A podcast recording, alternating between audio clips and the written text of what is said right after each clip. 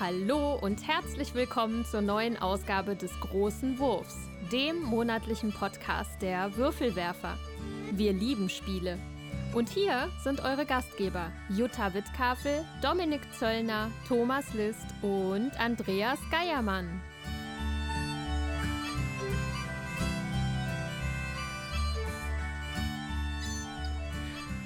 Herzlich willkommen bei den Würfelwerfern. Hallo, liebe HörerInnen, wir sind es wieder, eure Würfelwerfer. Mit mir am Tisch sitzen Jutta, Hi. der Dominik Hallöchen. und wir haben einen besonderen Stargast hier, den Ben. Hallo Ben. Hi.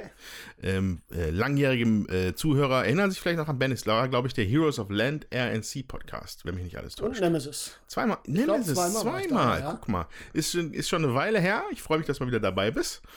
Und wir werden es heute mal wieder etwas galaktisch angehen. Und zwar ähm, kommt ähm, Twilight Inscription auf den Tisch, korrekt? Richtig. So, da ging nämlich beim letzten Mal direkt mein Ohren hoch, als das hier erwähnt worden ist, dass das doch ein Thema sein könnte.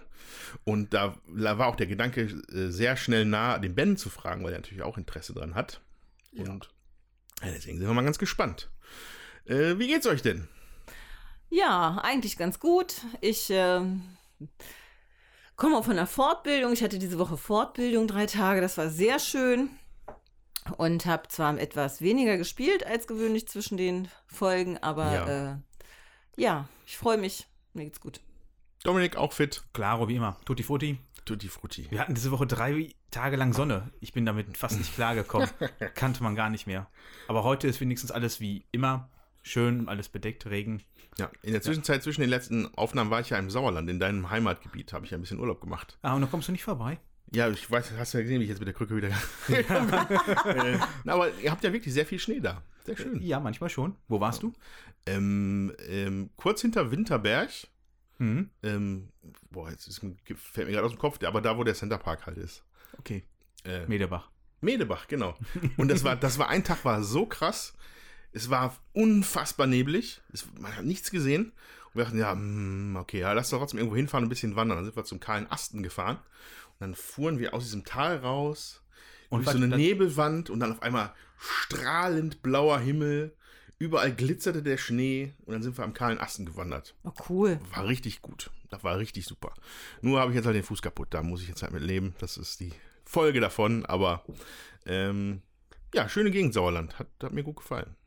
Hast du gut ausgewählt, dass du da wohnst. Äh, Ja, ja, äh, vor allem ich.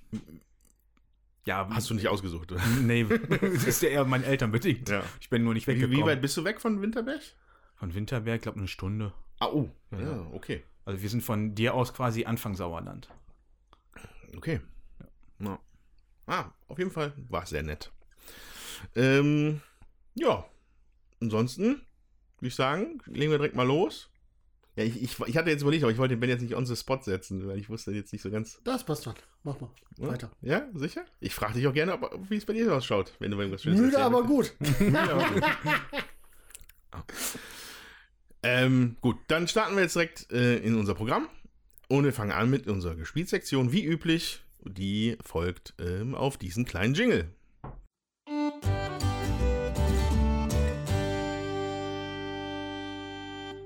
So, Gespielsektion. Ähm, die wird katastrophal ausfallen bei mir, aber wir, werden wir gleich mal sehen. Aber wo es immer, immer super ist, ist bei Jutta. Ja, mal gucken, ob es tatsächlich so super ist. Aber auf jeden Fall habe ich das erste Mal in meinem Leben Twilight Imperium gespielt. Leck mich die Söck. Auf, das war gut. Wir waren mit sieben Leuten. Und ähm, ich kannte das Spiel ja gar nicht. Und äh, ich hatte eigentlich so ein, eine Weltraumschlacht erwartet. Und äh, erstaunlich, erstaunlich, das ist es gar nicht. Ja. Ja, es äh, ähm, ist ein Spiel, wo es darum geht, zehn Siegpunkte zu bekommen. Und das macht man in folgendermaßen. Es ist auf dem Tisch wohl eine, ein Spielplan aufgebaut, den man mit seiner Flotte erkunden kann, sozusagen. Und ähm, man bekommt ein Volk zugelost oder man sucht sich's aus. Ähm, und äh, das hat bestimmte Fähigkeiten. Welches Volk hast du gehabt? Oh, was hatte ich? Auf jeden Fall die Menschen. Soll irgendwas. Zoll. Ben weiß es bestimmt. Äh, boah, Imperium? Nee, so, Soul Corporation? Ne, weiß ich Ja, gar nicht. genau, Soul Corporation. Vielen Soul Dank. Corporation, ja. Vielen Dank. Weiß ich doch. Die Soul Corporation. Und die kriegte äh, einen Marker mehr. Und ein Marker mehr schadet auch nichts. Also es ist halt so, man hat ein Spieltableau auch noch. Und auf diesem Spieltableau ähm, sind verschiedene Bereiche, unter anderem äh, Bereiche, wo, Bereiche, wo man seine Tokens hinlegen kann. Ein Taktik. Äh, Platz, ein äh, Flottenplatz und ein Strategieplatz, wo die Marker liegen, sage ich jetzt mal. Die, und die Marker braucht man sozusagen, um seine Aktionen durchzuführen. Die Taktikmarker, mit denen kann man direkt Aktionen durchführen. Mhm. Die Flottenmarker braucht man, um anzuzeigen, wie groß äh, die Flotte sein darf auf dem Hexfeld, auf dem man sich gerade befindet. Und die äh, Strategiemarker braucht man, wenn die anderen Strategieaktionen machen, um da auch mitmachen zu können. Mhm. So. Und das Spiel gestaltet sich so, dass man am ersten Mal am Anfang versucht zu erkunden, so vor der eigenen Haustür und Planeten abzugreifen, damit man eben auch ähm, Punkte generiert für bestimmte Aktionen. Und äh, im weiteren Verlauf des Spiels muss man versuchen, halt, wenn halt relativ viel erkundet ist, fängst du an, kämpfe ich oder kämpfe ich nicht. Hm? Äh, das ist halt ein Punkt. Dafür muss man halt gucken, dass man seine Flottenstärke erhöht, damit man mehr Flottenstärke hat als der andere auf dem Brett, sag ich mal, Mhm. wenn man gegeneinander kämpft. Aber auch ähm, für be bestimmte äh, Aufgabenkarten, die man hat. So. Und äh, der dritte Bereich, die Strategiemarker, habe ich ja schon gesagt, die braucht man, damit man bei den Strategieaktionen der anderen eben mitmachen kann. Das sieht so aus, dass man am Anfang der Runde sucht sich jeder eine Strategieaktion aus. Die werden in einer bestimmten Reihenfolge abgearbeitet und wenn die dann halt dran sind, will man im zweiten Teil des Spiels, sag ich jetzt mal, also das wandelt sich äh, halt Mhm. im Laufe des Spiels, würde man gegen Hälfte und Ende versuchen, hier die Strategieaktionen mehr zu machen. Und man muss halt immer gucken, dass man an seine Marker kommt. Man muss gucken, dass man an diese ähm, Karten kommt, die einem halt Siegpunkte geben und die kann man halt auch nur zum bestimmten Zeitpunkt ausspielen, nämlich mit der Strategiekarte 8 sozusagen. Und äh, das Ziel des Spiels ist halt, möglichst viele von diesen Karten auszuspielen, damit man möglichst viele Siegpunkte hat und eben diese Siegpunkte zu erfüllen. Ja. Und wenn man als erster diese zehn hat, diese berühmten zehn. Genau, der hat gewonnen. Und in der Mitte gibt es ja diesen Mercator Rex, das ist so ein Planet. Wenn man den hat dann äh, und äh, man macht eine Strategie, also hat die Strategiekarte 8 sozusagen, dann kriegt man jede Runde noch zusätzlichen Siegpunkt auch, Mhm. äh, wenn, wenn einem das gelingt. So. Wir haben jetzt fünf Runden gespielt, also ich fand es mega interessant. Es ähm, hat einen ganzen Tag gedauert. Das heißt, fünf Runden gespielt. Das heißt, ihr wart mit der Partie nicht durch. Doch, in der Doch. fünften Runde war zu Ende. Okay. Mhm. Ähm, wir haben. Ben Äh, schmunzelt schon. Ja, ich sag mal so, wir sind, äh, wir haben uns halt am Wochenende getroffen. Wir haben freitags abends angefangen und haben mal so eine Proberunde gespielt, damit auch jeder wusste, wie es geht, weil ähm, das ist schon, also da muss man sich erstmal reindenken und reinfinden, so, wenn man das ist ein bisschen Ja. ungewohntes Prinzip ist zum Spielen. Und dann haben wir wirklich den ganzen Samstag gespielt. Wir haben um 10 Uhr angefangen morgens, um 10 Uhr abends waren wir fertig. Zwischendurch mit äh, ne, Essenspause. Wir hatten Mittagessen vorbereitet, Kaffeepause. Jemand hatte Kuchen gebacken, Abendessen. Und dann haben wir halt immer nach so einer Runde, die dauerte ungefähr zwei Stunden, sag ich mal, haben wir dann ähm, immer so ein Essenspäuschen eingelegt. So. Und obwohl man nicht dauernd dran war, ist es einem doch nicht langweilig geworden, muss ich sagen. Gegen Ende, also es ist ein gemütliches Spiel, ja. Man guckt dann halt auch schon mal zu, wie die anderen kämpfen, sag ich mal. Das ist dann vielleicht mal weniger interessant, aber dann kann man auch noch ein bisschen nebenher mal schwatzen oder was. Ähm, es ist einfach eine nette Atmosphäre am Tisch. So. Mhm. Das hat mir richtig gut gefallen und ähm, ich war auch dann tatsächlich beeindruckt, dass es tatsächlich darum geht, diese zehn Siegpunkte zu kriegen. Das wird einem natürlich vorher erzählt, aber wenn du dann da denkst, du hast ja deine Schlachtschiffchen und so und wie machst du das am Mhm. besten? Und du hast halt auch Aufgabenkarten, wo du gegen anderen vielleicht kämpfen musst oder so, damit du halt an deine Punkte da kommst. Ähm, ja, das ist cool, hat mir richtig Spaß gemacht.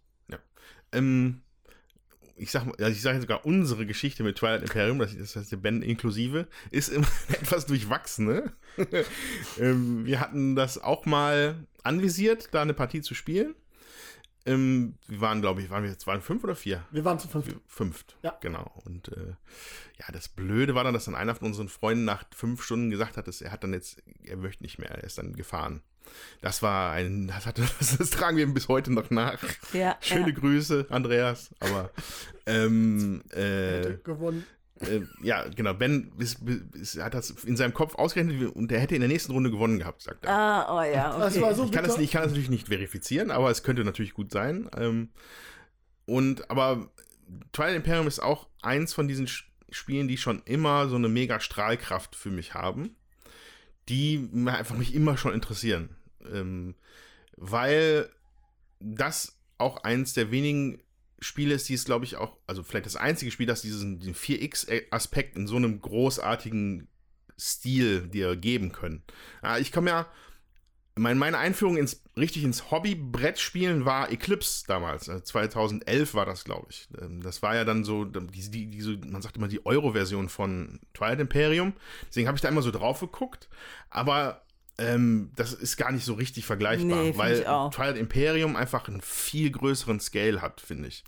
Und da, da würde auch meine Frage an dich würde da kommen, weil was wir leider nicht wirklich geschafft haben, oder ich erinnere mich da nicht, zumindest nicht mehr dran, dass ich das in, in einem Maße bekommen habe, wie ich es mir gewünscht hätte, diese, dieses zweite Level, auf das das gehoben wird, wenn nachher diese, dieser Senat da gegründet wird. Ach so, das habt ihr gar nicht gemacht. Das ist bei uns schon nach der ersten wir waren, Runde. Wir, wir, uns hat's, glaub Nee, ich, wir waren, Senat hatten wir nicht. Ähm, also wir hatten diese Zwischenebene des Handelns und des Paktierens und so. Das hat funktioniert, weil ich hatte einen Nicht-Angriffspakt nach links, einen Nicht-Angriffspakt nach rechts und war der einzige mit Kriegssonnen auf dem Tisch. Also deswegen, ich hatte da schon eine sehr komfortable Situation. Auf jeden Stelle. Fall, auf Aber jeden der, Fall. der Senat weiß ich gerade gar nicht. Also, Also, wenn dann ich- zumindest, Spiel. zumindest habe ich da, glaube ich, gefühlt, dass, also wenn habe ich da nicht so viel von mitgekriegt, wie ich mir das ausgemalt habe. Aber ich hätte gerne so ein paar Infos nochmal dazu, weil, also für die Zuhörer die Info, wenn man, ich, wenn Mechatorex erobert wird, passiert Ja. das, ne? Ja. Wenn, Der war nicht erobert. der war nicht erobert. den hätte ich uns, ne? nämlich, nee, den hast du in der Runde davor und ich hätte ihn dir aber mit ein, einer kleinen Flotte Ja, auf, abgenommen. auf jeden Fall passiert da was in dem Spiel, wenn man diesen Hauptplaneten erobert. Ja. Und das kannst du ja dann. Genau, dann äh, gibt es halt eine Abstimmung. Also beziehungsweise da wird dann jedes, äh, nach jeder Runde eine Agendakarte gezogen und dann äh, wird abgestimmt über ähm, äh, diese Agenda, ne, ob die beschlossen wird oder nicht. Und dann passiert halt immer irgendwas. Und man kann halt auch, ähm, man hat halt so Einflusspunkte, äh, mit denen man eben abstimmt. Und dafür braucht man eben auch diese Planeten. Um Planeten, wenn man erobert Planeten, um Rohstoffe zu haben. Mit diesen Rohstoffen kann man dann halt irgendwas machen und eben auch Einfluss.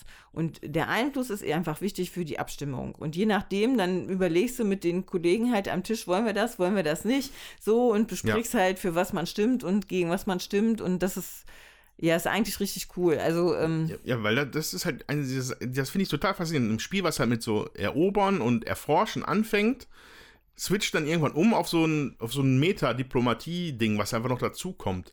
Was ja immer, was ich in Spielen ja immer mega geil finde. Wenn, wenn, wenn Sachen so verhandelbar sind, ja, manchmal. Also Das ist, braucht halt- nicht in allen Spielen, weil manche finde ich es halt mega gut. Aber eine Sache, ich, ich habe gerade eine Erinnerung noch an unsere Partie, glaube ich. Da war, glaube ich, über so einen flotten Sperrvertrag oder so. Also es geht bei diesen Agendakarten um viel. Also dass man zum Ja. Beispiel keine, keine Schiffe mehr bauen Ja, kann und so. ja. Also das ist, das ist schon, das sind schon wirklich interessante Elemente. ja, so. aber wenn man halt auch nicht genug Abstimmungs-, äh, also Einflusspunkte hat, dann ist man halt Ja, auch raus, dann ne? bist du halt einfach so, raus. das ist äh, eben auch nicht schön. Also da muss man schon gucken.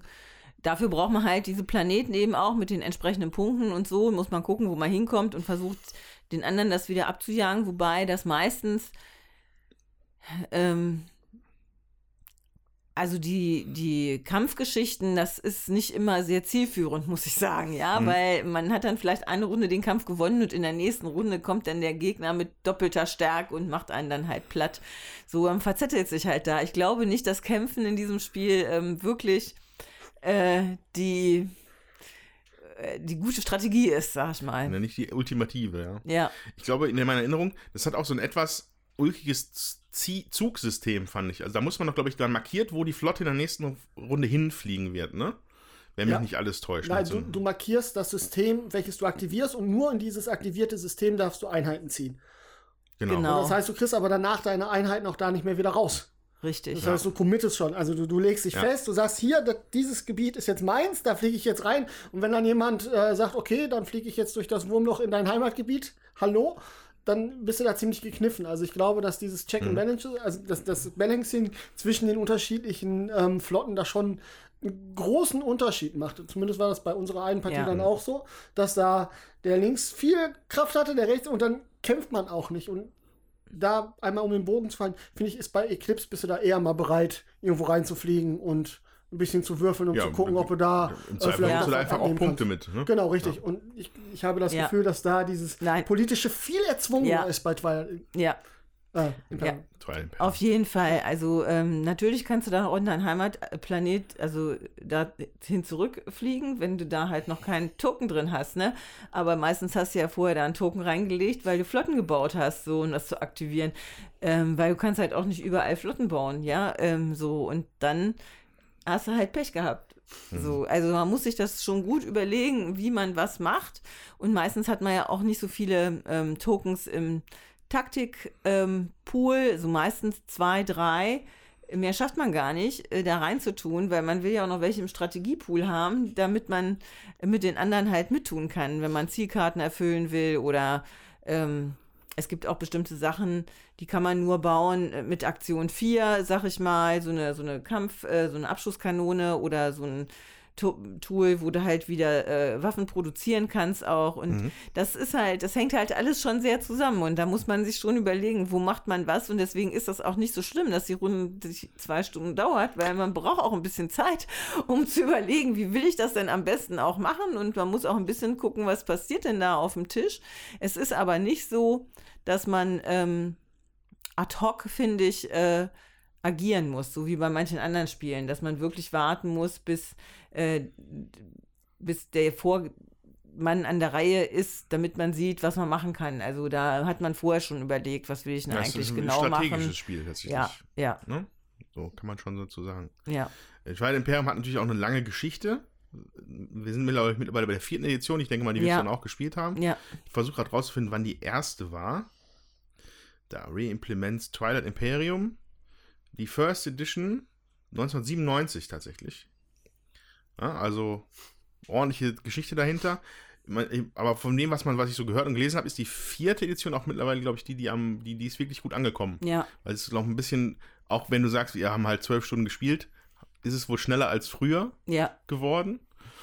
Und, äh, und einige Erweiterungen sind, glaube ich, da ein, mit eingegangen, ohne dass ich da jetzt die Details weiß. Aber auf jeden Fall vierte Edition mittlerweile, die ist, glaube ich, ähm, 2017 erschienen. ja. Ja, die haben wir auch gespielt damals. Die, Die haben vierte wir damals Edition. gespielt und die hast du jetzt Die auch nochmal bekommen, ne? Die hat jetzt das Christkind ganz freundlicherweise mir unter den Baum gelegt. Oh, wie schön. Und ich freue mich schon, äh, zu einem Kindergeburtstag dann irgendwann mal vielleicht einladen zu können, wo wir dann Also ein Kindergeburtstag Äh, bei als mir über mein, mein 40-Jähriger. Kindergeburtstag. und dann wird es, äh, anstatt dann äh, irgendwelche Aktionen im Zoo zu machen, spielen wir eine Runde Twilight Imperium. Sehr da freue ich mich schon sehr drauf. Bin ich Sehr dabei. schön. Bin ich dabei. Das war hier auch lang geplant, das Wochenende mit echt allen Freunden von auswärts und ähm, wir sind wirklich von weit angereist, sag ich jetzt mal, und haben hier eine fette Übernachtungsparty halt gehabt und ähm, Kinder waren auch beide aushäusig, also sämtliche Betten belegt, die im Haus waren. Und mit einem Weight-Rating von 4,3 geht es ja sogar langsam in die Richtung von dem, was Dominik spielen würde. Ich habe da auch tierisch Bock drauf, aber ich habe es auch noch nie gespielt. Ich muss auch sagen, es war nicht unser Spiel. Ein Freund hat das mitgebracht und hatte sich die Erweiterung von einem anderen Freund auch noch ausgeliehen, sodass wir wirklich dann auch mit Cool. sieben Leuten spielen konnten. Ja. Wobei ich sagen muss, also das ist schon ein bisschen lang. Also ich glaube, wenn, ich würde lieber, glaube ich, ähm, mehrfach im Jahr und dann mit vier, fünf Leuten spielen, äh, weil du wartest dann schon. Und der Freund von uns, der das Spiel auch mitgebracht hat, äh, der sagt, er hat Freunde, die spielen das halt regelmäßig, zu viert oder so, und dann sind sie in drei Stunden auch durch, ne? What? Ja, also da, äh, da merkst du einfach auch, dass sie das oft spielen. Ne? Sonst Ja. kannst du das halt auch nicht äh, bringen. Dann kennst du deine Fraktion in- und auswendig, dann weißt du deren Stärken und so. Ja, es ist schon krass. Also noch, noch drei Zahlen von Game Geek, die vielleicht ganz interessant sind. Äh, in der Liste der Strategiespiele insgesamt auf Platz 5. Auf der Liste der thematischen Spiele auf Platz 3 insgesamt. Und tatsächlich im Gesamtranking auch auf Platz 5 bei Game Geek. Also Ja. das ist ja schon ein legendäres Spiel. richtig ein cooles Spiel. Also Ja, wirklich, ja. ähm, hat mir richtig Und da finde ich das, und das, was natürlich auch da, dazu geführt hat, dass ich ja schon immer Twilight Inscription auch so spannend fand, ja. Und da freue ich mich dann nachher auf Einsichten, wie sich das denn miteinander vergleicht. Du hast ja dann den Genau, frischesten Einblick überhaupt hier. Super, mega gut. Ähm, gut, dann so viel zu Twilight Imperium. Dominik, du hast doch schon auch was Schönes. Ja, ich habe auch bis 10 Punkte gespielt, allerdings nur bei Dune Imperium. und wenn ich da höre, äh, dass äh, da Bekannte das in drei Stunden spielen, wir haben äh, Dune gestern in, glaube zweieinhalb Stunden oder zwei Stunden 15 oder sowas, glaube gespielt. Mm, Zum ersten Mal mit der Rise of X Erweiterung. Ah, guck mal, da können wir auch Ja, austauschen. Jetzt. Die gab es zu Weihnachten und bisher bei unserem regelmäßigen Spielamt, seitdem wollte der Junior irgendwie nicht mitspielen. Also sprich, er wollte nicht schlafen. Äh, gestern hat das dann doch endlich mal geklappt.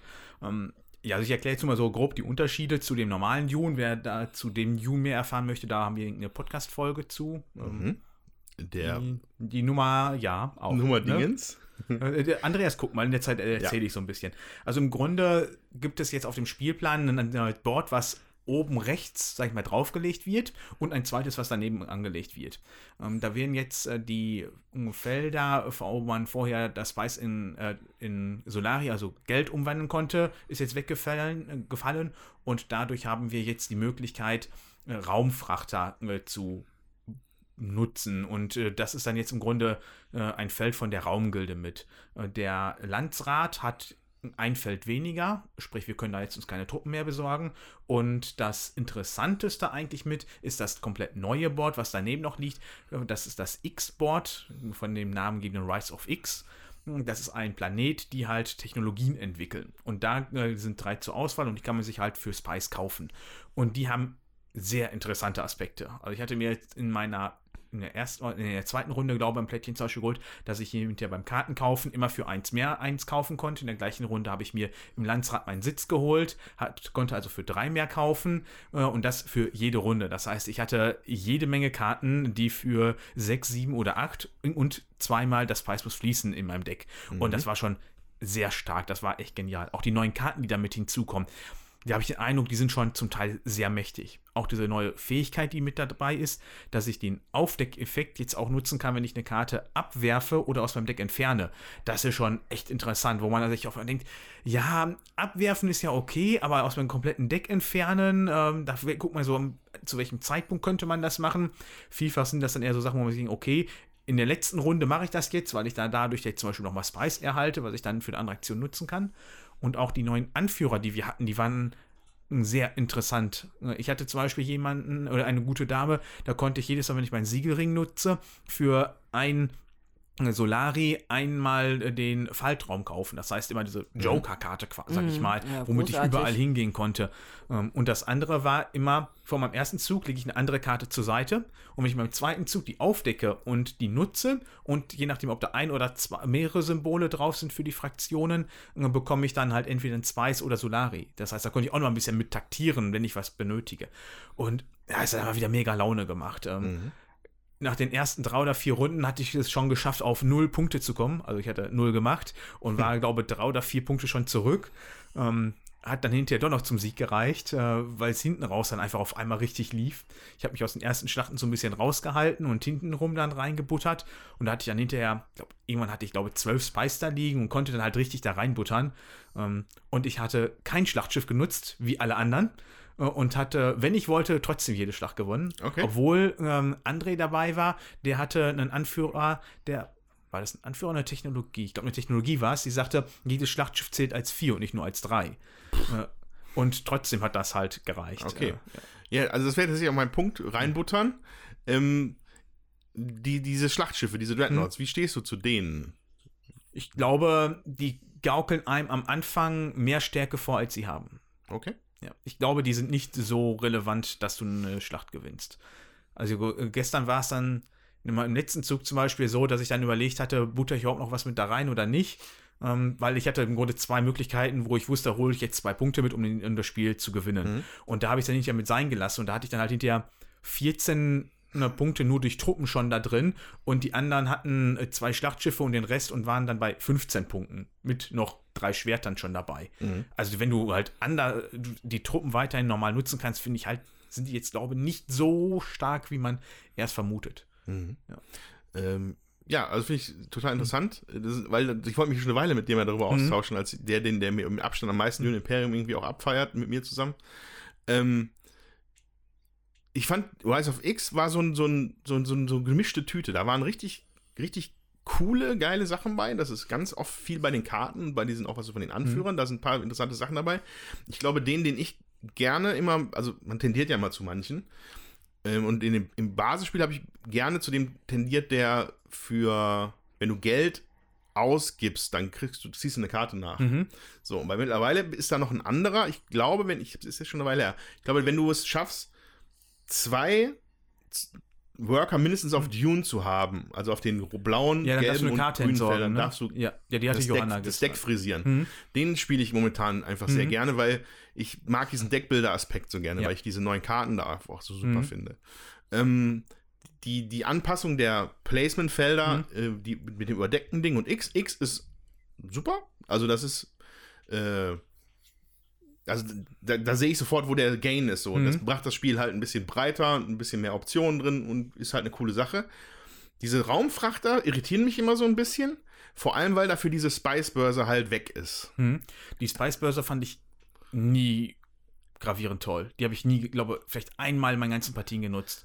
In, Ja. Einmal pro Partie oder insgesamt? Insgesamt. Okay. Also die, die, da war, die fand ich nie so reizvoll, weil wofür brauchst du die Kohle wirklich in dem Spiel? Kohle ist meiner Meinung nach viel zu überbewertet. Kohle ist nachher auf jeden Fall nichts Mhm. mehr wert. Aber ich, ich glaube, viel, also zumindest, ich glaube auch nicht, dass ich die jetzt vermisse, die Mhm. Spice-Börse. Nur war es erstmal eine Umgewöhnung, weil der, das, das Play war früher für mich, mit der Spice-Börse kommst du an deinen dritten Arbeiter. Mhm. Äh, oder du kommst an diesen Sitz in den Landrat, Ja. die einfach eine Menge Geld kosten. Mhm. Acht, einmal glaube ich acht und der andere war fünf Solari. Ja. Und äh, damit ging es halt irgendwie, ne, mit Mhm. dieser Spice-Börse. Das ist jetzt halt weg. Ja, aber Deswegen muss man sich erstmal. du machst einen Frachter hoch und dann direkt wieder runter, dann hast du fünf. Das, auf dem ersten Feld kannst du fünf äh, Solari oder zwei Spice erhalten. war die fünf Solari, wo dann die anderen aber auch einen, glaub Ja, ich, ja, ankriegen. bekommen halt ja, was, was, Ja. was dann auch okay ist, ja. Ähm, aber Ja, ich habe mal eine Frage. Also, ich habe das jetzt noch nicht so oft gespielt, aber beim ersten Spiel hatte ich nicht das Gefühl, dass man so thematische Decks bilden kann beim Deckbuilding-Aspekt. Das hatte ich beim Mhm. zweiten Spiel, wo wir ja auch mit X gespielt haben, äh, schon mehr das Gefühl. Ähm, ist das, täuscht mich das jetzt oder ist das schon so? Vorher gab es ja immer nur den Fremenbund und jetzt ist das halt mehr, dass wenn du noch eine Bene Gesserit-Karte mit dabei hast, das ist halt jetzt mehr. Aber ich glaube, die zweite Erweiterung, die jetzt bald kommen soll auf Deutsch, die verstärkt noch mehr den Deckbau. Die erste hat ja jetzt ähm, mehr den äh, Worker Placement Aspekt viel mehr fokussiert und äh, viel interessanter gemacht und die nächste soll dann äh, den Deckbau noch mehr fokussieren. ja, dann, also, Ja. die, die ist, glaube ich, auch schon erhältlich teilweise. Ich auf Deutsch glaube noch nicht, das Ja, jetzt glaub also, bald Das kommen. Mhm. wird natürlich dann, wenn es irgendwann mal kommt, auch äh, hochinteressant sein, das sich zu besorgen. Aber das Deckbuilding ist auch in, mit Rise of X schon ein bisschen. Also es hat sich ein bisschen bewahrheitet. Also ich habe gerade nochmal geguckt, das war der Podcast, das war der große Wurf se- 68 im Oktober 21, also auch schon wieder 1000 Jahre her. Ähm, da hatte ich, glaube ich, die Vermutung geäußert, dass halt, okay, da ist jetzt, bisher ist nur der Fremenbund da drin und so ein bisschen Bene Mhm. Gesserit-Mechaniken, aber der, der Imperator war noch nicht wirklich, die, also nicht alle Factions wurden gleich bespielt, sagen wir mal, mit Spezialfähigkeiten. Und das entwickelt sich jetzt schon, weil auch diese Space-Gilde, die hat, das ist ja, glaube ich, maßgeblich die Sache mit diesen Sachen, die discarded werden. Das ist auch gerne mal bei denen, wenn mich nicht Mhm. alles täuscht. Also, dass du einen Effekt kriegst, wenn die Karte discarded wird. Abgeschmissen im wahrsten Sinne des Im Wortes. wahrsten Sinne, im deutschen Sinne des Wortes abgeworfen ist. Und ähm, ja, das ja, bin ich sofort dabei, wenn der Deckbuilding-Aspekt da nochmal kom ja, komplexer wird, spannender wird, thematischer wird, super. Mhm. Und das ist halt auch Rise of X schon gut gemacht. Was mich hat ein bisschen enttäuscht, haben mich halt diese Dreadnoughts, weil ähm, ja, die hat man da jetzt, aber ich finde, die bereichern das nicht. Also das war vorher schon immer spannend genug, diese Schlachten. Da braucht es diese Dreadnoughts nicht, die dann auch noch irgendwie unzerstörbar sind und immer nur immer und, die, und so eine gewisse Gronkeligkeit mit in das Spiel gebracht bringen, weil die dann da auf diese Positionen nach außen wandern und dann wieder zurückkommen. Hm. Also die für mich hätte sie nicht gebraucht. Alles andere in der Erweiterung ist toll. Die Dreadnoughts sind halt so, hm. Ja, also die sind halt da und ich meine, die sind ein bisschen stärker, aber die sind jetzt ja auch nicht so krass, dass die alles dominieren. Und dadurch, dass die ja dann halt nach deinem gewonnenen Kampf halt auch direkt wieder erstmal für eine Runde rausgenommen werden, ähm, finde ich, ist das schon ein recht guter Aspekt, um die halt so ein bisschen auszugleichen. Aber Mhm. also ich bin halt gar nicht darauf gegangen, weil ich die jetzt nicht als so interessant fand.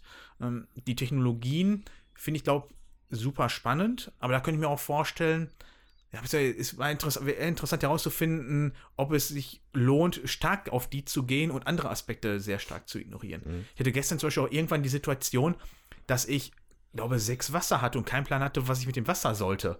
Und dann bin ich dann einfach äh, auf das Feld gegangen, wo ich zwei Wasserzahle und drei Karten nachgezogen habe. Why not? Äh, ja, konnte ich mir dann halt äh, einen äh, Spice muss fließen kaufen und hatte immer noch drei oder vier weitere über, um eine zweite Karte zu kaufen. Äh, das war schon echt cool. Also ich war begeistert davon, wie anders man dieses Spiel auf einmal spielen kann. Und auch also die neuen Felder finde ich sehr interessant, das um den Worker einzusetzen. Das finde ich, die haben mehr Reiz teilweise auf mich ausgewirkt als das, was es sonst vorher gab. Ja, dieser, dieser Flottenmechanismus, der, Mhm. der ist interessant, Mhm. weil, es, weil man über so zwei, zwei Züge versetzt so ein bisschen Mhm. denken muss. Also- ähm, und ja, Ja, ich hatte zum Beispiel irgendwann äh, die Situation, dass ich überlegt hatte, gewinne ich jetzt diese Schlacht, äh, weil ich dann zweimal diesen Symbol hatte, um äh, meine Frachtschiffe hochgehen zu können oder runtergehen zu können. Und das habe ich dann nicht gemacht, weil ich hätte mir dann ja da, hätte dann wäre nach ganz oben gekommen und hätte direkt wieder runtergehen können und hätte mir dann ja eine Technologie kaufen können. Und es gab eine Technologie, die mir direkt sagte, alle Truppen, die ich jetzt erhalte, da über dieses Feld, plus eine weitere, darf ich direkt im Kampf einsetzen. Das wollte ich zu dem Zeitpunkt aber noch gar nicht. Deswegen habe ich mich absichtlich auf den zweiten Platz zurückgefallen äh, gefallen lassen, mich so nicht mehr reingebuttert, um dann in der nächsten Runde ähm, mit dem Feld, was daneben ist, genau diese Aktion zu machen, um dann vier Einheiten oder waren es drei direkt da reinschicken zu können, um dann dafür den Kampf zu gewinnen. Weil wir waren da in der Dreier-Konfliktstapel, wo ich wusste, hier gibt es jetzt halt keine Punkte, aber alle anderen Karten geben zwei Punkte. Und äh, ja, ja. darum habe ich dann darauf spekuliert. Mhm. Also super phänomenal, phänomenal dieses Spiel. Da muss man natürlich dann auch schon wissen, was kommt. Ne? Also, das- ja, aber man weiß ja, dass es beim äh, Dreierdeck eine Karte gibt, wo es keine zwei Siegpunkte gibt und alle anderen geben zwei Siegpunkte. ja, wenn man das jetzt oft genug gespielt hätte. Also, ich hätte es jetzt nicht mehr gewusst. Ich hätte es halt nochmal Das neu. kommt, glaube ich, auch nicht, ist auch nicht immer, ne? Weil die, Wissen glaube ich, obersten, die, der Dreistapel wird ja auch zusammengestellt. Ja, Ja. jetzt. Ja. Weil ja jetzt eine neue Fünferkarte mit hinzugekommen ist. Ja, Dune Imperium. Ja. Weiterhin ein extrem feines Spiel. Äh, hört gerne in den alten Podcast rein, um uns noch mehr darüber abfeiern zu hören. Äh, jetzt habe ich richtig Lust, das mal wieder auszupacken. Mach das. Toll. Toll. Kannst auch bis 10 zählen. Ich spiele mit. Ja, das ist so gut. Bin noch nicht so. Apropos Spielen, Ben, hast du was Feines? Ja, ich habe gespielt Cerebria von Mindclash Ah. Games. Okay. Das, äh, also ich habe nur so richtige Klopper und Dominion auf dem Tisch gehabt und ich glaube, Dominion ist jedem bekannt, da muss ich nichts zu sagen. Aber Cerebria ähm, ist auch ein richtiger Klopper. Wenn man den Film Alles steht Kopf kennt, weiß man in etwa, wo es thematisch hingeht, nämlich in den eigenen Kopf. Und zwar geht es darum, bei Cerebria kämpft quasi die positive Gefühlsseite gegen die negative Gefühlsseite.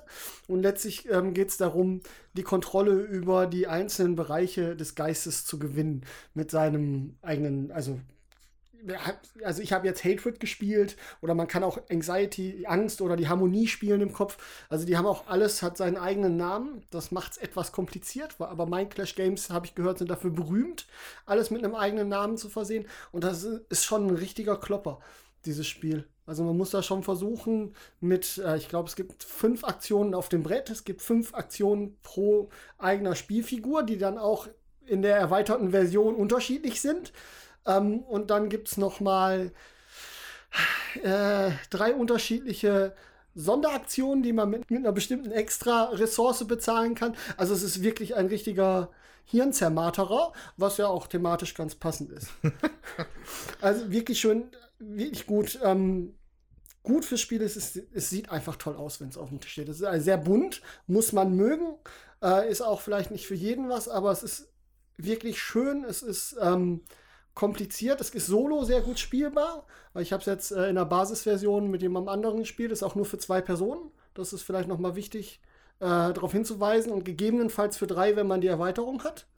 Aber äh, äh, ich habe das alles in einem Preisausschreiben gewonnen. Deswegen habe ich auch quasi das Komplettpaket und hätte da wäre da sonst wahrscheinlich nie auf dieses Spiel gekommen.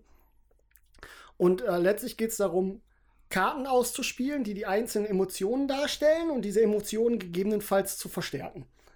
Und dadurch, dass wie stark die Emotionen in den einzelnen Bereichen im Kopf verankert sind, gewinnt man dann letztlich entweder diesen Bereich oder vielleicht die Grenze zwischen denen. Und dadurch gewinnt man dann nachher Siegpunkte, die man äh, an einzelnen Zielen festmacht. Das hat nämlich jeder entweder ein eigenes Ziel oder es gibt ein allgemeines Ziel. Da geht zum Beispiel, wer die meisten Grenzen zwischen den einzelnen Bereichen kontrolliert, wer die meisten Bereiche kontrolliert, wer die stärksten Emotionen hat und so. Da gibt es neun unterschiedliche. Wird jetzt ein bisschen zu weit führen. Und so kriegt man, generiert man halt über Spiel hinaus Punkte und ähm, setzt in die Mitte des Spiels Fragmente seines Daseins quasi. Wenn man eine Sache gewinnt, äh, darf man ein kleines Fragment in die Mitte packen. Wenn man ein, beides schafft, also die allgemeine und die eigene Zielsetzung, darf man ein großes machen und dann wächst dann, er wächst in der Mitte des Spielfeldes so ein Turm, in dem man dann direkt so absehen kann, wer ähm, ja quasi da am meisten für den Geist dazu getan hat. Das ist wirklich, es ist wirklich schön. Es macht auch wirklich viel Spaß.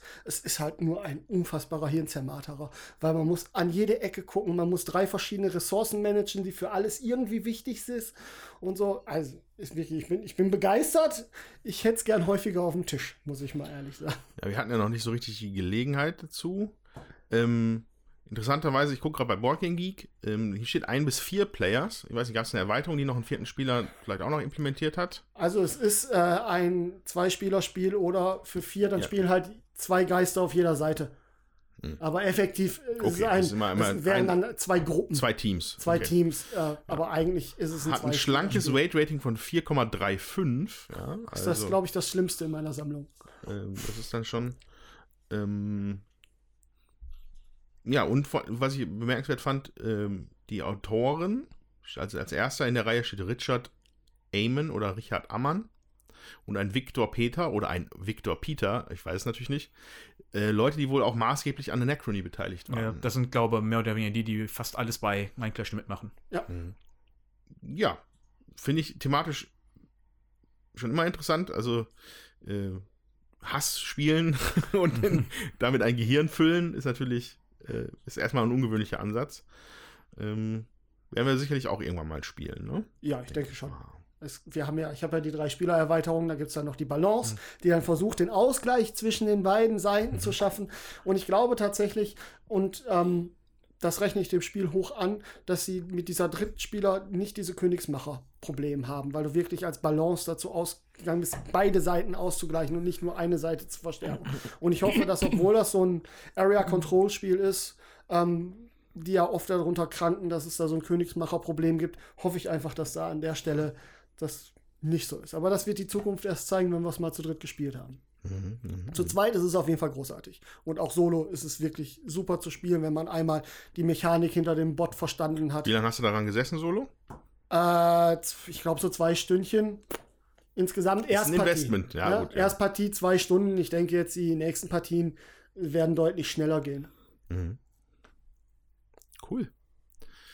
Ja, Cerebria von Richard Amann, Victor Peter, Istvan Posci und Frigies Schöberl. Deswegen habe ich die Namen nicht gesagt. Schlau. Hätte ich das auch mal gelassen. Äh, bei Mindclash. Genau. Das war, glaube ich, das erste von Minecraft, kann das sein?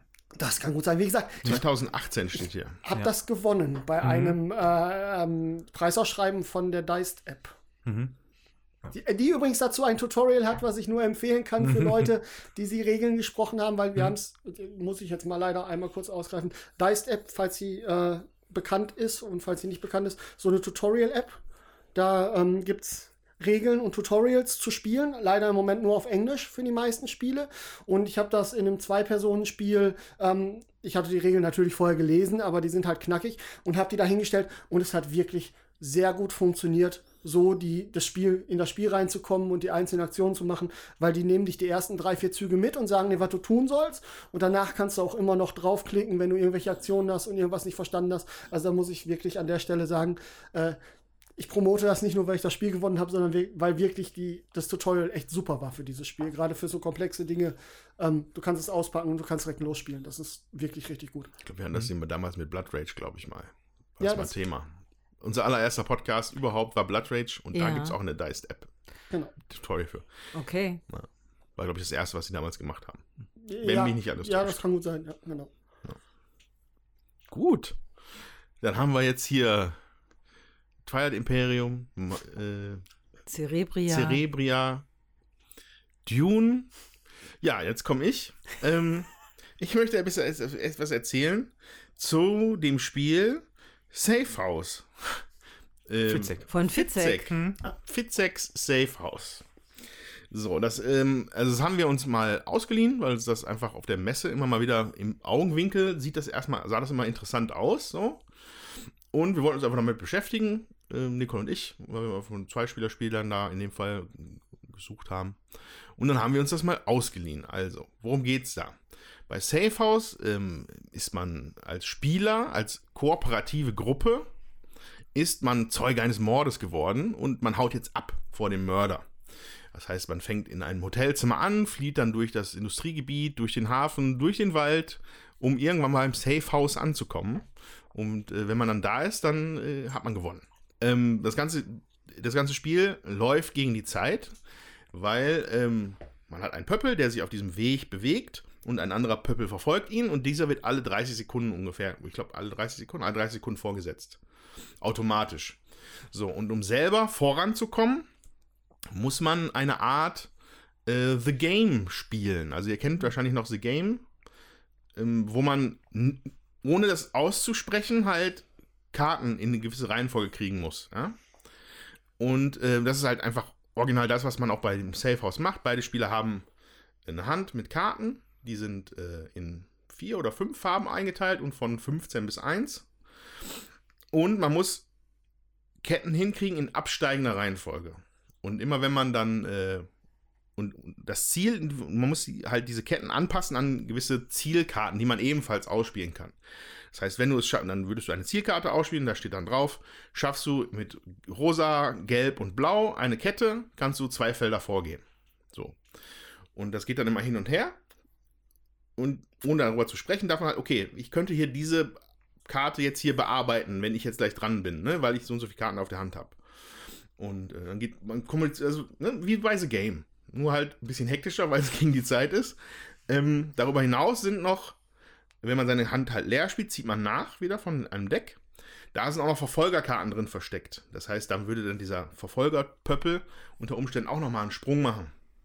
Dann denkt man auch, oh shit, zwei Schritte vorwärts. Oder so viele Schritte vorwärts, wie gerade noch unerfüllte Auftragskarten ausliegen. Dann wird es manchmal eine ziemlich fiese Überraschung, wie er dann hin, hin, plötzlich einen Satz macht mit fünf Feldern oder so. Ähm, deswegen muss man da schon auf Zack sein. Ja? Ähm, das Ganze ist in der Präsentation her cool, weil es als Buch kommt. Ja? Man, also man schlägt die erste Seite auf und dann ist da der Spielplan von abgebildet, wie das Hotel halt ist. Und dann, dann der Weg drauf, so ähnlich wie, ja, wie so Mensch, Mensch ärgere dich nicht, Felder, so runde Dingsies. Und dann rennt man los. Und wenn man diese, einmal den Pfad abgelaufen ist, blättert man um, rennt man weiter, ne, was dann bis zum Finale führt. Das letzte Haus, das Safe House, ist natürlich mit einem Pop-Up-Buch. Ja, dann kommt da tatsächlich ein Haus raus. Ja, also da spielt man dann nicht mehr mit, aber das ist einfach nur ein Deko-Effekt, aber halt trotzdem nett gemacht. Also muss ich sagen, das ist nicht schlecht. Ja? Ähm, wir sind auch noch dazu übergegangen, das dann in einer etwas anspruchsvolleren Version zu spielen, weil wir gedacht, ah, The Game, kennen wir doch, haben wir doch gespielt. Weil gleichzeitig kannst du da auch noch so eine Art Cluedo-Effekt, so ein Cluedo-Ding mitspielen. Das heißt, auf den Karten, die du ausspielst, sind unten auch noch äh, Tatwaffen, Motive, Tatorte, verdächtige Opfer, also als Bilder abgebildet. Und du kannst dich entscheiden, in der, in der fortgeschrittenen Version halt in der Mitte ist dann nochmal ein Tableau, wo ganz viele von diesen Dingern drauf sind. Also irgendwie sechs Verdächtige, sechs Opfer, zwölf Waffen und so weiter. Und immer wenn man äh, eine Karte für, diesen, für den Zweck des Fortlaufens ausspielt, kann man auch die Plättchen umdrehen, die darauf abgebildet sind. Man muss sich dann aber so koordinieren, dass am Ende des Spiels, wenn man ins Safe House kommt, aus jeder Kategorie nur noch ein Plättchen aufgedeckt ist. Und das war halt höllisch schwer. Da kann man nichts anderes machen. Weil ich glaube, dass ich die Regel auch so richtig verstanden habe, dass wenn du die Karte spielst, musst du das auch umdrehen. Das heißt, bereits umgedrehte Plättchen flippen dann wieder auch auf die, Ah, okay. auf die andere Seite. So, und das, das ist dann nochmal ein Level, wo man erstmal hinkommen muss, glaube ich, mit, wenn man da in so einem kooperativen Flow ist. Ähm, aber grundsätzlich war es halt okay. es war halt ganz witzig. Zieht jetzt nicht den Braten vom Teller für mich, so, ähm, weil ich einfach, es war einfach zu sehen, wo es halt herkommt mit, mit diesem, mit diesem Mhm. nicht kommu- kommunizieren, trotzdem kooperativ spielen. Mhm. Ist gut aufgemacht. Man muss negativ hervorheben, dass die eine letzte Seite von dem Buch, wo das Safe House dran ist, äh, dass die so ein bisschen, also von der Produktion her einfach, dass die so halb krumm stehen, die Seiten. Muss man die beschweren auf beiden Seiten, damit es halt Ah. hält. Das war so ein bisschen zu bem- bemängeln auf jeden Fall. Ansonsten macht es jetzt nichts verkehrt. Ich war überrascht, dass dann tatsächlich, ich glaube ja, das ist eigentlich, ich meine, Sebastian Fitzek, das ist halt ein Krimi-Autor. Ja, ja. Ähm, ich weiß nicht, ob der jetzt Brettspielfebel hat. Ich hatte es eigentlich jetzt als, als Werbeprodukt wahrgenommen für diese sehr erfolgreichen Mörderbücher, die der halt schreibt. Ähm, dafür war das Spiel dann doch schon auch, hatte halt schon ein bisschen Tiefe, ja. Das war nicht von ihm entwickelt, ne? Ja, glaube ich auch nicht. Nee, das ne? von Marco Teubner gemacht. Naja. Ist nett. Ist jetzt nichts, was mich jetzt so fordert oder mich nochmal reizen würde. Ähm, vielleicht war es auch der Grund, warum wir, weil, weil wir einfach kein Erfolgserlebnis hatten, weil wir direkt mit dieser, mit den Verdächtigen da gespielt haben und dann standen wir ein Feld vor dem Safehouse. Oh, jetzt müssen wir hier noch gucken, dass wir das irgendwie hinkriegen. Lalala. Und dann, rupp, dann war er da. Und dann war vorbei. Dann waren wir ermordet worden vom Mörder. Also wir haben das ähm, mehrmals gespielt, weil das meine Schwester ebenfalls hat. Die wollte das irgendwann zu Weihnachten haben, weil die so ein Fitzek-Fan ist. Mhm.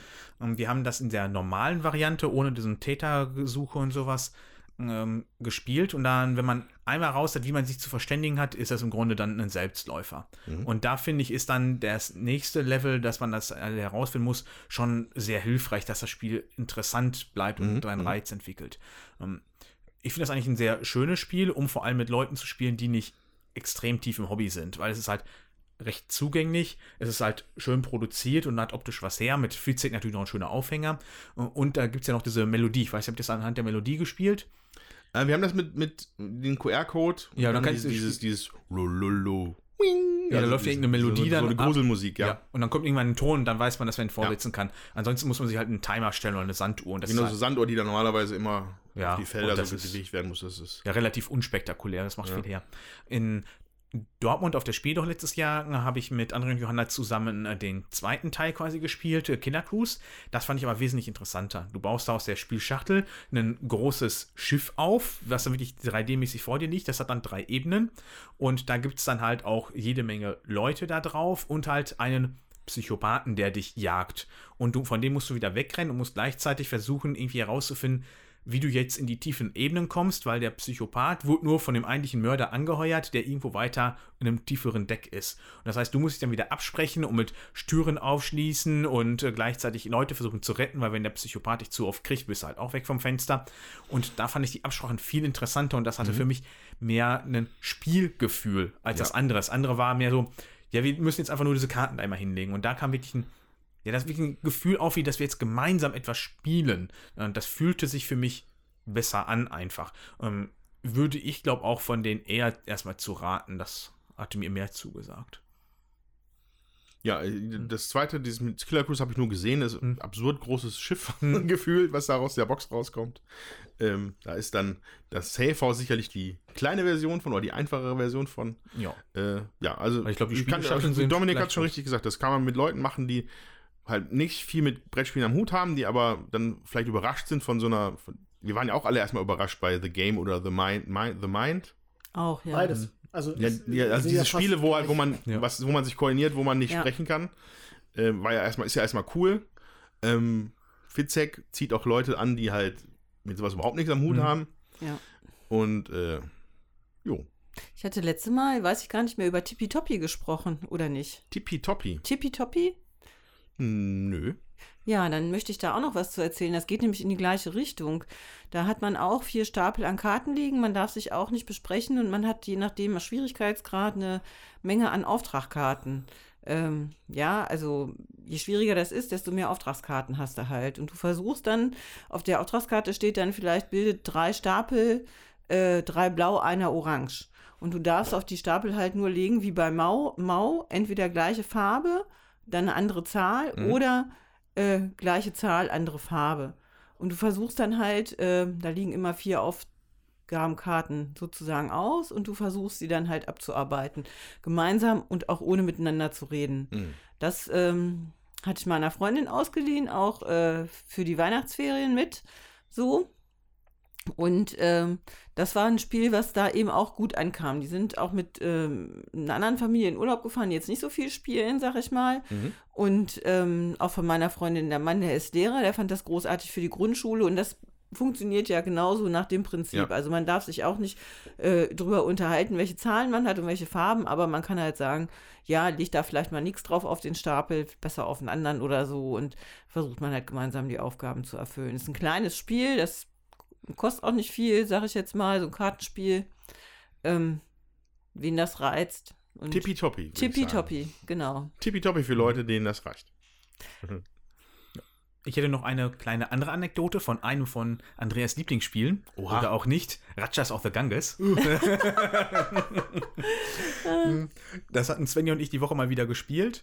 Ähm, Also ich will jetzt gar nicht so zum Spiel sagen, sondern eher was an, äh, drumherum. Und zwar hatte ich das damals gesehen äh, in Herne, wo ich gerade frisch im Hobby wieder neu eingestiegen bin. Und dann bin ich mit einem Bekannten über hergelaufen und haben das Spiel gesehen. Boah, das ist ja total überladen und sieht so voll aus. Wer spielt denn sowas? Auch viel zu komplex und sowas. Und irgendwann ist das bei uns eingezogen, weil wir das doch irgendwie interessant fanden. Und dann haben Sven und ich das halt schon ja oft gespielt. Und wir waren jetzt halt einfach irgendwie nach knapp über einer halben Stunde durch. Und Svenja meinte, wir haben jetzt aber nicht lange gespielt, oder? Ich so, nee, wir haben jetzt, glaube 35 Minuten gespielt. Ja, spielen wir schon immer so schnell? Ich so, ja, inzwischen ja. Und da habe ich erstmal so gemerkt, wie, aber was für ein Level man mittlerweile angekommen ist, wenn man viel spielt. Und was man vorher so dachte, wow, wie kann man sowas spielen? Ist doch viel zu bekloppt. Und jetzt spielt man sowas halt mal eben flott darunter. Äh, Und das weiß ich auch, das ist genauso mit ein Fest für Odin, wo ich neu ins Hobby gekommen bin, hatte ich halt äh, viel dann bei YouTube geguckt und da hatte ich ein Video irgendwie gesehen, da hatte einer ein Fest für Odin vorgestellt. Und da habe ich dann irgendwie nach fünf Minuten ausgelacht, weil ich dachte, das ist viel zu bekloppt, da spielt doch niemand. Ja. Und jetzt spielt man halt ein Fest für Odin einfach so oh, mal eben nebenher und ist nichts Besonderes. Ist ähm, interessant, wenn man so mal selber reflektiert, äh, wie, wie krass man dann in dem Hobby eingestiegen ist und was für Zusammenhänge man da relativ zügig einfach sieht und wie man da äh, einsteigen kann. Ja, Ja. man kann sich da äh, vertiefen. Apropos vertiefen, wir vertiefen uns dann jetzt in die Tiefen des Weltraums ähm, mit Twilight Inscription. Ich hab Bock. Wir hören uns auf der anderen Seite von diesem Ding hier.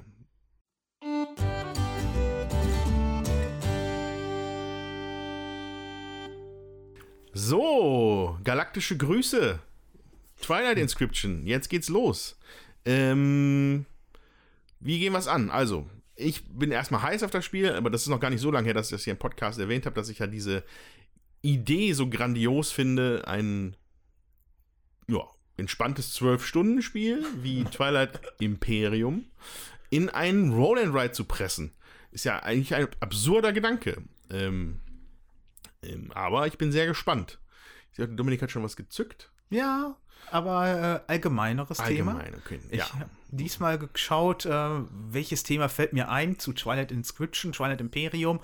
Ähm, das ist ja irgendwie relativ allgemein irgendwo da draußen im Weltall. Ah, irgendwie, das ist auch Science Fiction. Science Fiction. Da gucke ich mal ein bisschen. Da habe ich mal ge- geguckt, was denn so Science Fiction ausmacht, seit wann es die gibt. Und der Begriff ist erstmals 1851 aufgetaucht und da hat den William Wilson genutzt. Mm, Also, aber da dachte ich mir so, äh, nee, kann doch nicht sein, dass es vorher keine Geschichten dazu gab und ähm, gab es natürlich nicht. Also es gab auch schon äh, irgendwo in den Antiken immer wieder Geschichten, die mit aufgetaucht sind. Ähm, aber da war es halt wie das erste Mal, dass der Begriff Science Fiction genutzt wurde. Ähm, und ursprünglich war damit halt wirklich gemeint, äh, dass es äh, Geschichten gibt, die wirklich gucken, mit wie ist der aktuelle Stand der Technologie und wie könnte das sich daraus entwickeln und dass man wirklich geschaut hat, dass die äh, dass ja die Science wirklich zur, wie reicht die zur Fiktion weiter, um dann Zusammenhängende herzustellen. Und das ist ja teilweise heutzutage vollkommen davon weg. Das ist ja so ein breites Spektrum und da wird ja nicht mehr so krass darauf geachtet. Ähm, Beziehungsweise da muss man ein bisschen unterscheiden. Es gibt wohl die Hard Science Fiction und die Soft Science Fiction. Hard Science Fiction geht wohl wirklich ganz krass auf die Fakten ein und da hat die Technik eine große Rolle und da wird wirklich geguckt, wie könnte das jetzt beispielsweise in 30 Jahren sein. Da habe ich auch schon etliche Bücher zu gelesen. Da gibt es vor allem welche von einem deutschen Autor, Die gehen dann halt darum, wie könnten wir nach heutigem Stand in 30 Jahren äh, die äh, Jupitermonde zum Beispiel alle erforschen. Mhm. Und dann gibt es die Soft Science Fiction, da geht dann mehr das Geschichtliche und die Gesellschaft und die Politik im Vordergrund. Hm. Äh, Als Alternative zu dem, was man vielfach ja mit Science Fiction beschäftigt, ist noch Steampunk. Da guckt man ja, wie ist die ein vergangener Stand der Technik und wie könnte, hätte die sich alternativ entwickelt äh, und wie wäre man heutzutage dann drauf? Also das geht ja dann vielfach halt mit Dampfmaschinen oder sowas. Was früher zum Beispiel an den ersten Geschichten, das war von äh, Jules Verne und H.G. Wells, die haben dann vielfach gemacht mit äh, riesigen ähm, Dampfmaschinen getriebenen Sachen. Also die haben quasi damals, wo das aktuell war, das in die Zukunft Sachen gedacht und heutzutage denken wir halt anders darum und das wäre dann Ja. halt der Steampunk-Aspekt. Ähm, die erste richtige Geschichte äh, war von äh, äh, Lukian von äh, Samosta aus dem zweiten Jahrhundert. Also wer kennt ihn natürlich nicht und das ist die wahre Geschichte. Äh, das war das erste, was ich gefunden hatte dazu. Ähm, ähm, ansonsten kann man heutzutage ja natürlich äh, verschiedene Themengebiete sehen. Ähm, ja, das erste, was man natürlich dran denkt, ist ja irgendwie Weltall mit Aliens, Raumfahrt, ähm, KI, Roboter und Zeitreise. Ähm, allerdings habe ich dann auch was gefunden, natürlich Unsterblichkeit oder auch wenn man Medizin irgendwie weit vordenkt. Ähm, und dann gibt es natürlich so Subgenres, nenne ich sie mal, wenn das halt eher so mit Richtung Fantasy mit dabei geht. Da äh, ging es dann eher in Richtung von Dune oder Star Wars, wo ja halt auch mehr ja, eine Geschichte mehr mit erzählt wird, die ja auch äh, Fantasie-Element mit da drin hat. Oder halt zum Beispiel Horror. Da habe ich als erstes direkt an Alien gedacht. Also wenn Alien nicht Richtung Horror geht, dann weiß ich es jetzt auch nicht mehr so wirklich. Ähm, das geht ja doch teilweise ziemlich an die Psyche. Ähm, die erste deutsche Heftromanserie erschien von 1908 bis 1912 und das war Der Luftpirat und sein äh, lenkbares Luftschiff. Lenkbar. Zum Glück war es ja, lenkbar. Ja, natürlich. Und Ganz interessant war, dass das Ganze dann einen großen Boom nach dem Zweiten Weltkrieg erlebt hat, weil da man versucht hat, die ganze Bedrohung des Kalten Kriegs und der, äh, des Atomkrieges ähm, zu, ab, äh, zu besprechen, weil das sonst wohl ziemlich äh, äh, ignoriert wurde. Und da hat man dann halt über die äh, Science Fiction äh, versucht, das Ganze abzumachen und beschleunigt oder unterstützt du das Ganze natürlich noch durch Sputnik und die ganzen Weltraumprogramme, die dann entstanden sind. Mm. Die langlebigste Serie, meiner Meinung nach auch eine der grandiosesten Serien überhaupt, ist Doctor Who. Fing 1963 an, hatte zwischendrin mal ein paar Aus äh, längere Zeit nichts und läuft jetzt, glaube ich, seit 2008 wieder. Ähm, Dann Ende der 60er Jahre flaute das allerdings stark ab. Da gab es ja dann kaum Interesse mehr daran. Da war dann eher so die Westernzeit. Geändert wurde das Ganze dann äh, von Star Wars und Star Trek zusammen, die dann ja dann doch wieder das Ganze eingeleitet haben. Ja, und heutzutage ist das ja ähm, allgegenwärtig. Es gibt ja Themen ohne Ende. Äh, vielfach mittlerweile ja mit dem Klimawandel, der damit hinkommt. Äh, und dass man dann da ja natürlich irgendwelche Dystopien hat oder irgendwelche apokalyptischen Themen. Ja, hier beim letzten Mal hatte ich ja zum Beispiel auch über Revive gesprochen, hat ja auch apokalyptisches Thema, nachdem wir mal wieder die Erde zerdeppert haben. Ja, und äh, was, glaube als Deutsches noch mit am bekanntesten ist, ist Peri Rodan. Ich meine, da jetzt vor oh, meiner Zeit auch ihr irgendwo im Podcast was zugegeben. Ja, der Steffen hat ein Interview gemacht. Ja. Ja, da, Genau. ich, ich wäre jetzt dann, wäre ich tatsächlich gleich nochmal drauf gekommen. In das Thema Science Fiction haben wir wirklich, wirklich in Podcast Nummer 4 haben wir das mal behandelt. Ja. Der Weltraum unendliche Würfel aus dem Jahr 2016. Ja. ähm, äh, ja, das war, es ist lange her, da haben wir damals auch schon über Science Fiction geredet. Tatsächlich ist die Science Fiction mittlerweile anders, glaube ich. Also nach 2000, 2016, jetzt sieben Jahre später. Mhm. Ja. Ähm, Finde ich das interessant, den Punkt, den du gerade gesagt hast. Aber auf jeden Fall noch ein kurzer Hinweis. Äh, Große Wurf 4, Weltraum, unendliche Würfel und der kleine Wurf, der darauf folgte, war ein Interview mit dem Chefredakteur von Perry Roden, weil der Steffen den ja kennt. Genau. So. Äh, Welcher bekloppte deutsche Film mir noch eingefallen ist, ist Iron Sky. Richtung Science Fiction äh, mit den Nazis auf der dunklen Seite des Mondes. Äh, ja. Also äh, kann ich empfehlen, ich finde den schön bekloppt, den Film. Ja, weil, weil der Punkt, dass jetzt halt viel so mit Klimaerwärmung, Klimazerstörung, dass es halt irgendwie auch ein Thema wird. Ähm, das findet sich auch in vielen Hard-Sci-Fi-Sachen jetzt wieder. Also eine meiner Meinung nach sehr gute Serie der letzten Jahre ist Expanse. Also sowohl in Büchern als auch in Fernsehserie. Und da ist auch die Erde nicht mehr optimal, ja. Also da ist ähm, große soziale Verwerfung, weil halt irgendwie ganz, ganz viele Leute auf äh, quasi ähm, ähm, ja, nicht Mindestlohn, aber über, wie sagt man, Grundeinkommen. Also das ist, wird Ja. irgendwie anders genannt da. Also, Ja. Aber halt große Teile sind mittlerweile arbeitslos und die Welt säuft auch schon langsam ab. Was halt dann dazu geführt hat, dass sich die Menschheit halt in unserem Sternensystem ausbreitet, ja. Und die Probleme, die halt dann damit auch mitkommen. Ähm, ich habe auch gerade ein äh, aktuelles Buch noch auf dem Kindle, wo ich mich noch ein bisschen durchkämpfe, aber ich hoffe, dass ich es irgendwann mal zu Ende bringe. Von Kim Stanley Robinson, Ministry of the Future heißt das. Was auch ein Hard Sci-Fi Buch ist, wobei no, noch nicht wirklich viel Fi und auch noch nicht viel Sci. Es geht einfach vor allem, es geht halt darum, dass wie halt die Menschheit dem Klimawandel begegnen kann. Die UNO halt das Ministerium der Zukunft dafür gründet. Es ist ein bisschen ein bisschen wirr, das Buch, aber es ist schon interessant. Aber Kim Stanley Robinson ist vor allem bekannt für die, also mit für die Mars-Trilogie, die er mal geschrieben hat, was drei Science-Fiction-Bücher sind, die ich sehr, sehr gut finde, über die, tatsächlich über die, die Eroberung des Marses, ja, wie dann halt da die Menschheit ankommt über mehrere hundert Jahre und der Planet. Die Bücher sind Red Mars, Green Mars, Blue Mars, also das ist halt, ne, rot ist da noch nix, grün, dann sind die ersten Pflanzen da und dann bei oder ich glaube, Blue ist der letzte. Ich meine Oder auch. verdreht. Oder es ist blau und grün Auf jeden Fall, verdreht. diese, dieser Wandel der Atmosphäre ist halt diese, so benannt nach diesen drei Stufen. Und äh, das sind auch sehr interessante Bücher, weil da auch viel auf die politischen Verwerfungen, die Entfremdung zwischen der Menschheit auf der Erde und dem auf dem Mars und so eingegangen wird. Das ist schon interessant.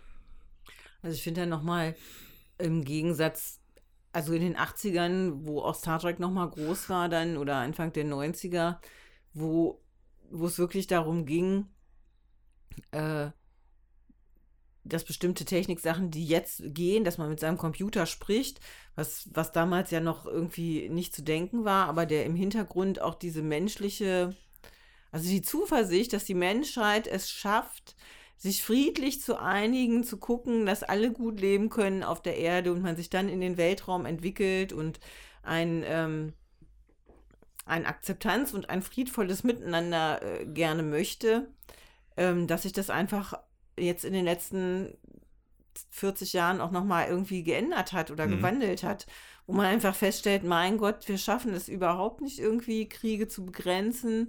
Wir äh, beuten aus und obwohl wir wissen, dass, ähm, dass die Rohstoffe und die Ressourcen begrenzt sind, kriegen wir das nicht geregelt, das irgendwie uns anders zu verhalten und damit sich eben auch die Science Fiction äh, verändert. Ich finde, das ist nochmal sehr deutlich, auch die Filme sich verändern. Zum Ja. Beispiel Expense, wir haben das auch angefangen zu gucken, wir haben es nicht mehr weitergeguckt, wir haben es nicht Zu finster. ausgehalten. Ja, Zu finster. also da merke ich einfach, ich möchte mich in meiner Freizeit gar nicht damit beschäftigen, es ist mir zu viel.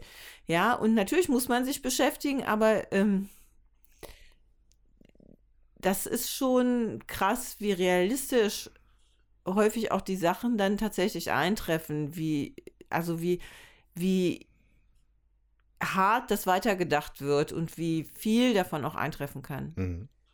Ja, es ist also ganz offensichtlich ist da, ist da was, hat sich da was verändert. Also die, so die, die optimistische Science Fiction der 50er, sag ich mal, was vor allem weiße Männer im Weltraum waren, ähm, über auch ein positives Bild, was Star Trek in den 60ern und Ja, 90ern auch präsentiert hat, was Star Trek eigentlich schon immer präsentiert hat, wobei es sich halt mittlerweile auch ändert. Mittlerweile in Star Trek-Serien wird sich auch ständig gegenseitig abgeschossen, ne? ja, ja. Ähm, ähm, das hat sich gewandelt. So, aber das heißt ja nicht, dass es auch immer so bleiben muss und auch, dass es nie, dass es gar keine positive Science Fiction mehr gibt oder so. Aber äh, es ist halt immer ein Spiegel der Zeit. Und wenn man halt positiv in die Zukunft blickt, schreibt man auch positive Geschichten, blickt man nicht mehr so positiv in die Zukunft, weil einfach die Probleme einfach offensichtlich vor der Tür stehen, ist die, ist die Reflexion über diese Dinge in Büchern halt auch nicht so positiv. Ne? Ja. Und ähm, ja, also nichts daran hindert, dass ich das immer noch ein sehr voll, wertvolles Genre finde. Also für mich ist Science Fiction meine absolute Präferenz. Ähm, Fantasy-Bücher habe ich auch gelesen, nutzen sich für mich aber eigentlich immer so ein bisschen ab. So, ähm, ich bin da wirklich ein Sci-Fi-Nerd, das kann man so sagen. Und äh, ja, beschäftige mich immer wieder gerne mit Dingen, die man sich halt erspinnen kann für die Zukunft. Hat noch jemand ein cooles Science-Fiction-Buch gelesen? Vielleicht. Die Trosa, Tri, Tri, Solaris-Trilogie. Ah, oh ja, Ja, auch ein ganz, äh, ganz berühmtes Beispiel genau. für aktuelle Science Fiction. Von einem chinesischen Autor. Genau. Äh, Ich weiß jetzt leider gerade nicht den mm, Namen. Das ist, Ähm. das ist auch, auch fahrlässig. Man kann auch die Charaktere aus dem Buch nicht nennen, weil man die Namen durcheinander bringt. Ja, also ich weiß, wie ich sie für mich in meinem Kopf benenne. Ach, er ist der Wissenschaftler und er ist der Ja. verfolgte Wissenschaftler. Also habe ich jetzt zwei Bücher von gelesen, die sind natürlich ähm, Die sehr ersten- interessant. Die ersten beiden dann wahrscheinlich. Ne? Three Body Problem und Dark Forest oder wie die heißen. Ich weiß gar nicht, wie sie heißen. Ich habe sie gelesen. Ist, ist ein sehr spannendes Buch, aber auch jetzt nichts, wo man sich danach gut fühlt. Ähm, also vielleicht kurz zusammengefasst, natürlich vielen Theorien. Ähm, in, den, in den Büchern, ja, keine Ahnung, ist das dann ein Spoiler? Weiß ich nicht. Auf jeden Fall, Ja, ja, ja okay. Auf jeden Fall, es gibt, also, es gibt doch Theorien, warum wir noch keinen Kontakt zu Außerirdischen haben. Fangen wir mal so an. Das Fermi-Paradox. Das, wie löst man das Fermi-Paradox Ja. auf? Und eine Theorie davon ist, dass wir in einem dunklen Wald leben. Äh, Das heißt, äh, Darum ist, darüber geht diese Trilogie über die dunkle. Oh, super, da muss ich die auch lesen. ja, also, also das, das, was ich bisher das ist halt, echt beeindruckend. es gibt Aliens, aber alle halten halt die Klappe, weil sie in einem dunklen Wald sind und nicht lauf rufen wollen, dass sie gefunden werden. Und ähm, darauf basiert das halt so ein bisschen. Ja, und die Menschheit hat halt gerufen. Und, Und- dann hat sie auch bekommen.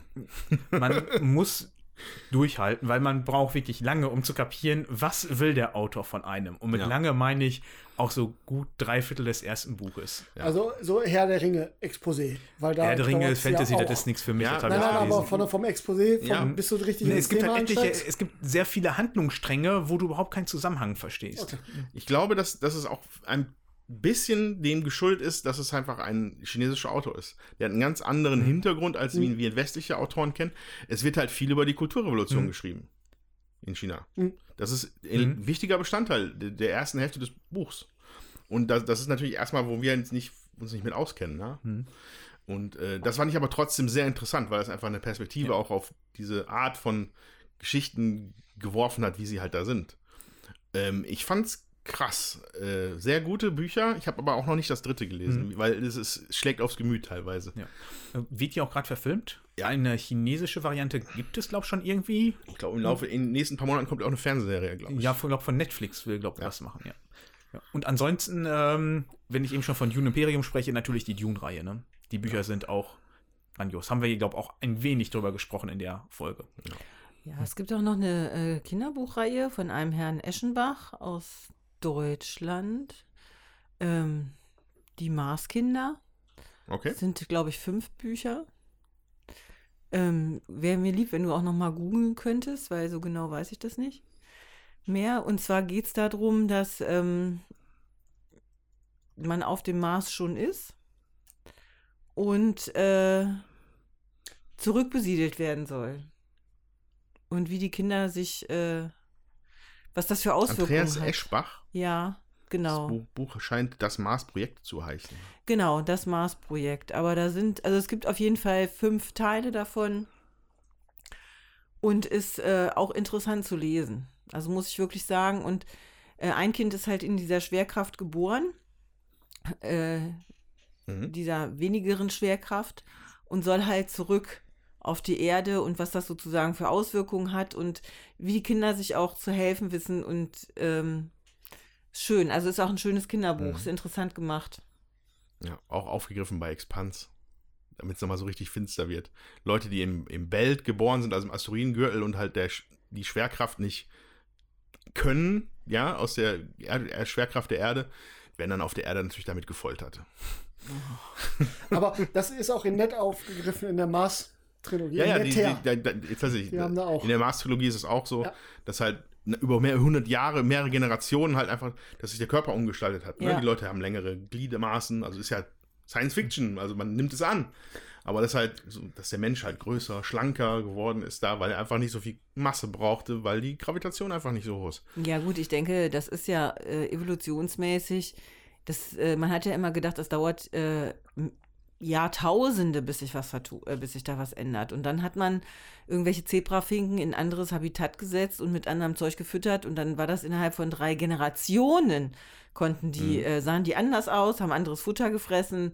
Ja, also das geht rucki zucki, ähm, verhältnismäßig, sodass es immer, wenn sich was nicht evolutioniert, sag ich mal, die Vorteile, also verändert, sag ich jetzt mal, die Vorteile ja in dem Moment dann überwiegen müssen. Mhm. Dass ja keine Notwendigkeit besteht. Ja. So, und da glaube ich schon, dass, äh, dass ja, die Natur das schon so schafft, dass, dass man sich eben auch anpasst, wenn es nötig ist.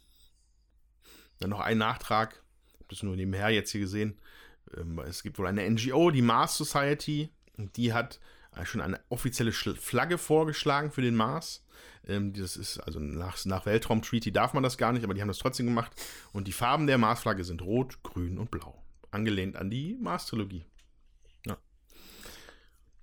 Gut, sollen wir dann mal anfangen zu würfeln und in den Weltraum zu starten? Wenn nicht für. Unendliche Weiten.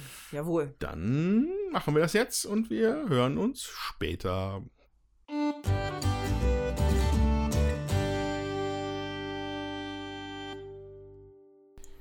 So, wir sind wieder zurück aus den Weiten des Weltalls, haben fleißig gewürfelt, fleißig äh, Sachen eingekreist und abgehakt ähm, und haben unsere Partie Twilight Inscription hinter uns gebracht.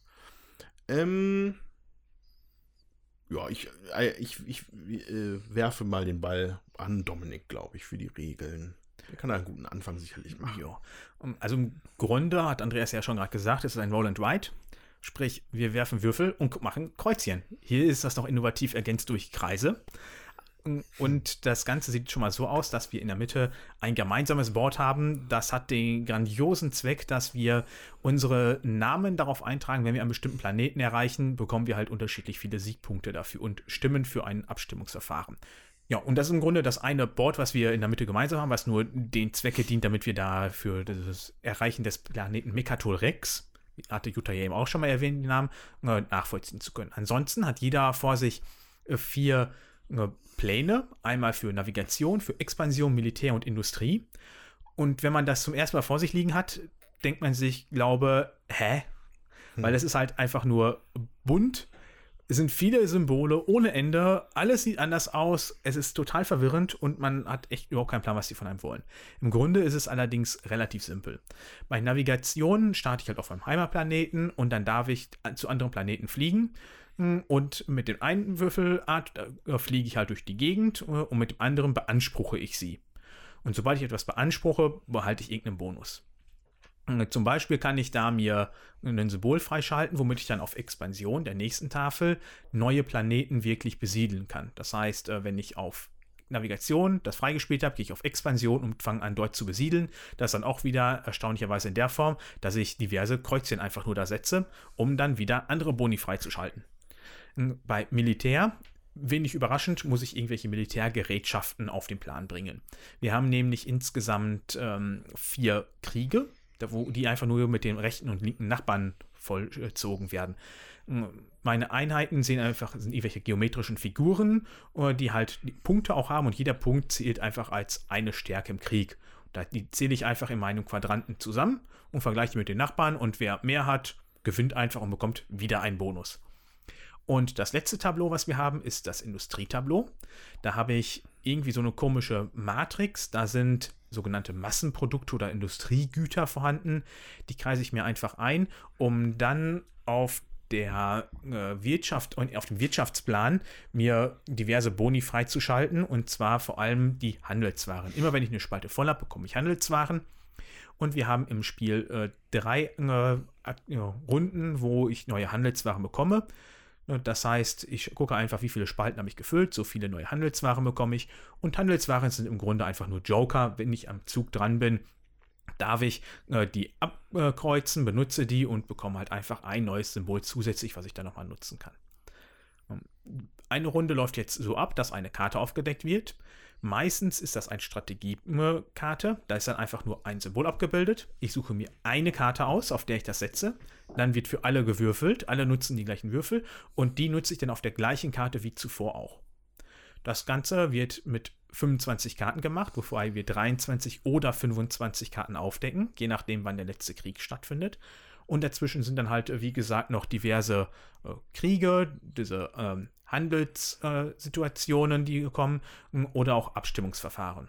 Bei den Abstimmungsverfahren gibt, gucken wir auch wieder, wie viele Stimmen bekomme ich aktuell, die ich mir schon freigeschaltet habe.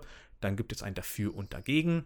Zum Beispiel hatten wir eben was, äh, dass man äh, gucken muss, wie viele Industriegüter habe ich ähm, und dann darf ich davon darf ich entscheiden, ob ich dafür dann dementsprechend auf Navigation hm, was neu äh, beanspruche oder ob ich äh, dafür dementsprechend neue Handelsware bekomme. Da darf dann jeder geheim äh, Stimmen dafür oder dagegen abgeben. Das wird dann einfach nur aufsummiert und die Mehrheit hat dann halt dementsprechend dann gewonnen. Hm. Und so spielen wir im Grunde schon eine 25 Runden wir haben jetzt gerade knapp anderthalb Stunden dafür gebraucht. Äh, und das war es im Grunde. Und ich glaube, soweit. Ja, am Anfang bekommt jeder noch sein eigenes Volk zugelost, beziehungsweise man hat, darf aus drei aussuchen. Ähm, die haben alle ein bisschen asymmetrische Fähigkeiten, die dann halt das eine oder das andere begünstigen. Ähm, ja, aber das ist eigentlich ein Grobabriss der Regeln. Ja, ähm, Genau, was man vielleicht noch dazu sagen kann für den Grobabriss ist, dass es vier Ziele gibt in dem Spiel. Also die werden wahrscheinlich aus verschiedenen ausgewählt. Alle, jeder, jedes bezieht sich auf eins von diesen vier Tableau, äh, auf jeder von diesen vier Tableauarten. Ein Industrieziel, ein Militärziel, ein Expansionsziel und ein Industrie Navigations Navigationsziel. Wo der Erste, der das Ziel erf erfolgreich abschließt, das war jetzt zum Beispiel das Navigationsziel, war zwölf äh, Planeten verbinden und beziehungsweise Systeme verbinden und äh, beanspruchen. Dann gibt es dafür neun Punkte und die anderen, die das können das auch noch weiterhin erfüllen, bekommen aber weniger Punkte dafür. Ähm, genau. So. Ich finde aber wichtig ist, dass man so die einzelnen äh, Tableaus nochmal ein bisschen aufdröselt, beziehungsweise einmal nochmal vielleicht vorher über die Würfel spricht. Der Würfelwurf besteht immer aus sechs Würfeln, von denen aber eigentlich erstmal nur drei für alle Spieler äh, zugänglich sind. Also es sind drei graue Würfel, die ähm, auch die Norm, also jedes von diesen drei Symbolen ist darauf vorhanden. Man kann sich aber über bestimmte äh, freigeschaltete Sachen in den verschiedensten Bereichen hier auf den Tableaus Zugang zu den, zu den drei farbigen Würfeln erspielen, die ebenfalls mitgeworfen werden. Die sind halt in den Farben der Symbole, grün, rot und blau, haben exklusiv dieses diese Art von Symbol auf sich drauf und dann teilweise halt eine doppelte Dosis. Ja? Dann könnte man mit einem Würfelwurf halt zwei blaue Symbole bekommen, wenn man sich denn für ein Tableau diesen Würfel freigeschaltet hat. Das ist nämlich auch so, dass es halt nicht immer ist, wenn man es freigeschaltet hat, sondern man muss sich entscheiden, für welchen Bereich seiner vier Tableaus man sich das freischalten möchte. Ja, dann, ähm, weiß nicht, mit welchem, also ich würde gerne die Tableaus einzeln so ein bisschen mehr angucken. Ähm, Vielleicht fangen wir mal mit dem Militärding an, weil das war eigentlich, glaube ich, das fand ich eigentlich ganz interessant. Dominik hat ja erzählt, dass man mit geometrischen Formen halt arbeitet mm, und über halt diese vier Kriege halt sich das, dieses, dieses Kriegsschicksal, Kriegsglück hier entscheidet. Ähm, die geometrischen Formen sind Infanterie, PVS, Kreuzer, Schlachtschiff und Kriegssonne. Und ähm, ich, ich, in irgendwas erinnere mich das. Ich weiß nur nicht genau an was äh, so ein bisschen an Schiffe versenken. Ja, Schiff, ich auch ja, ein bisschen gedacht. Schiffe versenken. So ein bisschen Second Chance, auch von Rosenberg, wo man halt so größere Formen ein, einzeichnen muss, dass es halt irgendwie noch so passt, weil man hat halt immer nur einen bestimmten Platz, ja, für dieses, für dieses jetzige Kapitel der, der Schlachten sozusagen. Wobei ich jetzt persönlich tatsächlich wenig mit äh, Krieg gearbeitet habe, da könnten vielleicht andere Leute mehr zu sagen. Gab es denn da Probleme? Musstet ihr viel puzzeln an der Stelle oder ging das?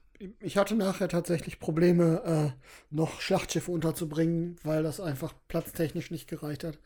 Mhm. Und ähm, man ja auch dann irgendwann begrenzt wird in dem Platz, den man noch ausfüllen darf. Durch die Kriege darf man immer weniger Felder effektiv bemalen und so im letzten Viertel war es dann doch ganz schwierig. Dafür habe ich fast alle Felder trotzdem noch besetzt gekriegt. Aber ich hätte lieber andere Schiffe genutzt, wenn ich gekonnt hätte. Ja. Ähm, ja, aber grundsätzlich eine interessante, man braucht verschiedene Fähigkeiten dafür, um diesen Krieg, die, die Kriege zu gewinnen. Man muss halt ein bisschen puzzeln können und man muss halt sich die Würfelökonomie da anschauen, ähm, weil die verschiedenen Arten von ja, Waffen oder, oder Truppen, die man da in die Schlacht führt, äh, schauen halt nach verschiedenen Würfelergebnissen, ja. Und äh, und es ist so unübersichtlich, dass ich beim Zusammenzählen viele meiner Punkte vergessen habe. Hast du das jetzt gerade oder was? Ja, habe ich gerade festgestellt. Jutta ist immer noch damit beschäftigt, dass sie 51 Punkte hatte. Nee, das, muss, das mehr. muss, da, muss, da müssen mehr sein. Deswegen, wir Nee, reden schon aber seit es 10 ist- Minuten und Jutta zählt noch Punkte. es ist halt so, dass es äh, beim Anschauen ist mir das gerade aufgefallen. Man hat halt diesen äh, Kriegssektor in vier, in acht verschiedene Bereiche eingeteilt und nach jedem Krieg wird ein Teil halt abgehandelt. Und da sind eben auch noch äh, Pluspunkte drin, wenn man äh, die Schiffe auf diese Punkte eben einzeichnet, dann kringelt man sich das halt noch ein und zählt das am Ende mit zusammen. Und ich habe gerade festgestellt, dass ich irgendwie so entnervt war wohl am Ende der Partie, dass ich die Hälfte einfach vergessen habe zusammenzuzählen. Das passiert also. Jutta war gefrustet, dass sie in der vorletzten Runde, am Anfang der vorletzten Runde dachte, den letzten Krieg gewinnt sie gegen mich und dann bin ich halt noch einmal dahin gegangen und habe sie dann doch um einen Punkt noch übertrumpft. Genau, und dann habe ich gedacht, so jetzt alles scheißegal. Ich rechne also jetzt nochmal, während der Andreas erklärt. Ja. Ähm, ja, Und genau. was noch das Besondere halt ist, dass es man nicht eine Einheit beliebig oft einsetzen darf, sondern die Mhm. gibt es halt, außer gut, die Infanterie, ja, alle anderen gibt es halt äh, nur zwei beziehungsweise viermal. Das heißt, wenn man die so oft gebaut hat, dann kann man die auch nicht mehr weiterbauen. Das heißt, äh, da muss man auch eventuell gucken, möchte ich gewisse Einheiten, wenn man jetzt sich stark auf dieses Tableau konzentriert, sehr früh schon bauen und kann ich die später dann überhaupt noch äh, nutzen oder sind die dann alle schon weg? Das ist dann auch ein recht interessanter Reiz daran. Mhm. Ich, alles gut. So, also ich, ja, ich habe gerade kurz, ja, ich Ja. hatte überlegt, ähm, äh, zu der, äh, zu, zu der Bauthematik, ich finde es auch ganz spannend, dass man zwei Teile, zwei Schlachtschiffarten erst bauen kann, wenn man die vorher erforscht Mhm. hat. Das heißt, man kann da nicht Ja. von vornherein sagen, so ich gehe jetzt auf Militär, sondern man muss zumindest auch ein bisschen die anderen, Mhm.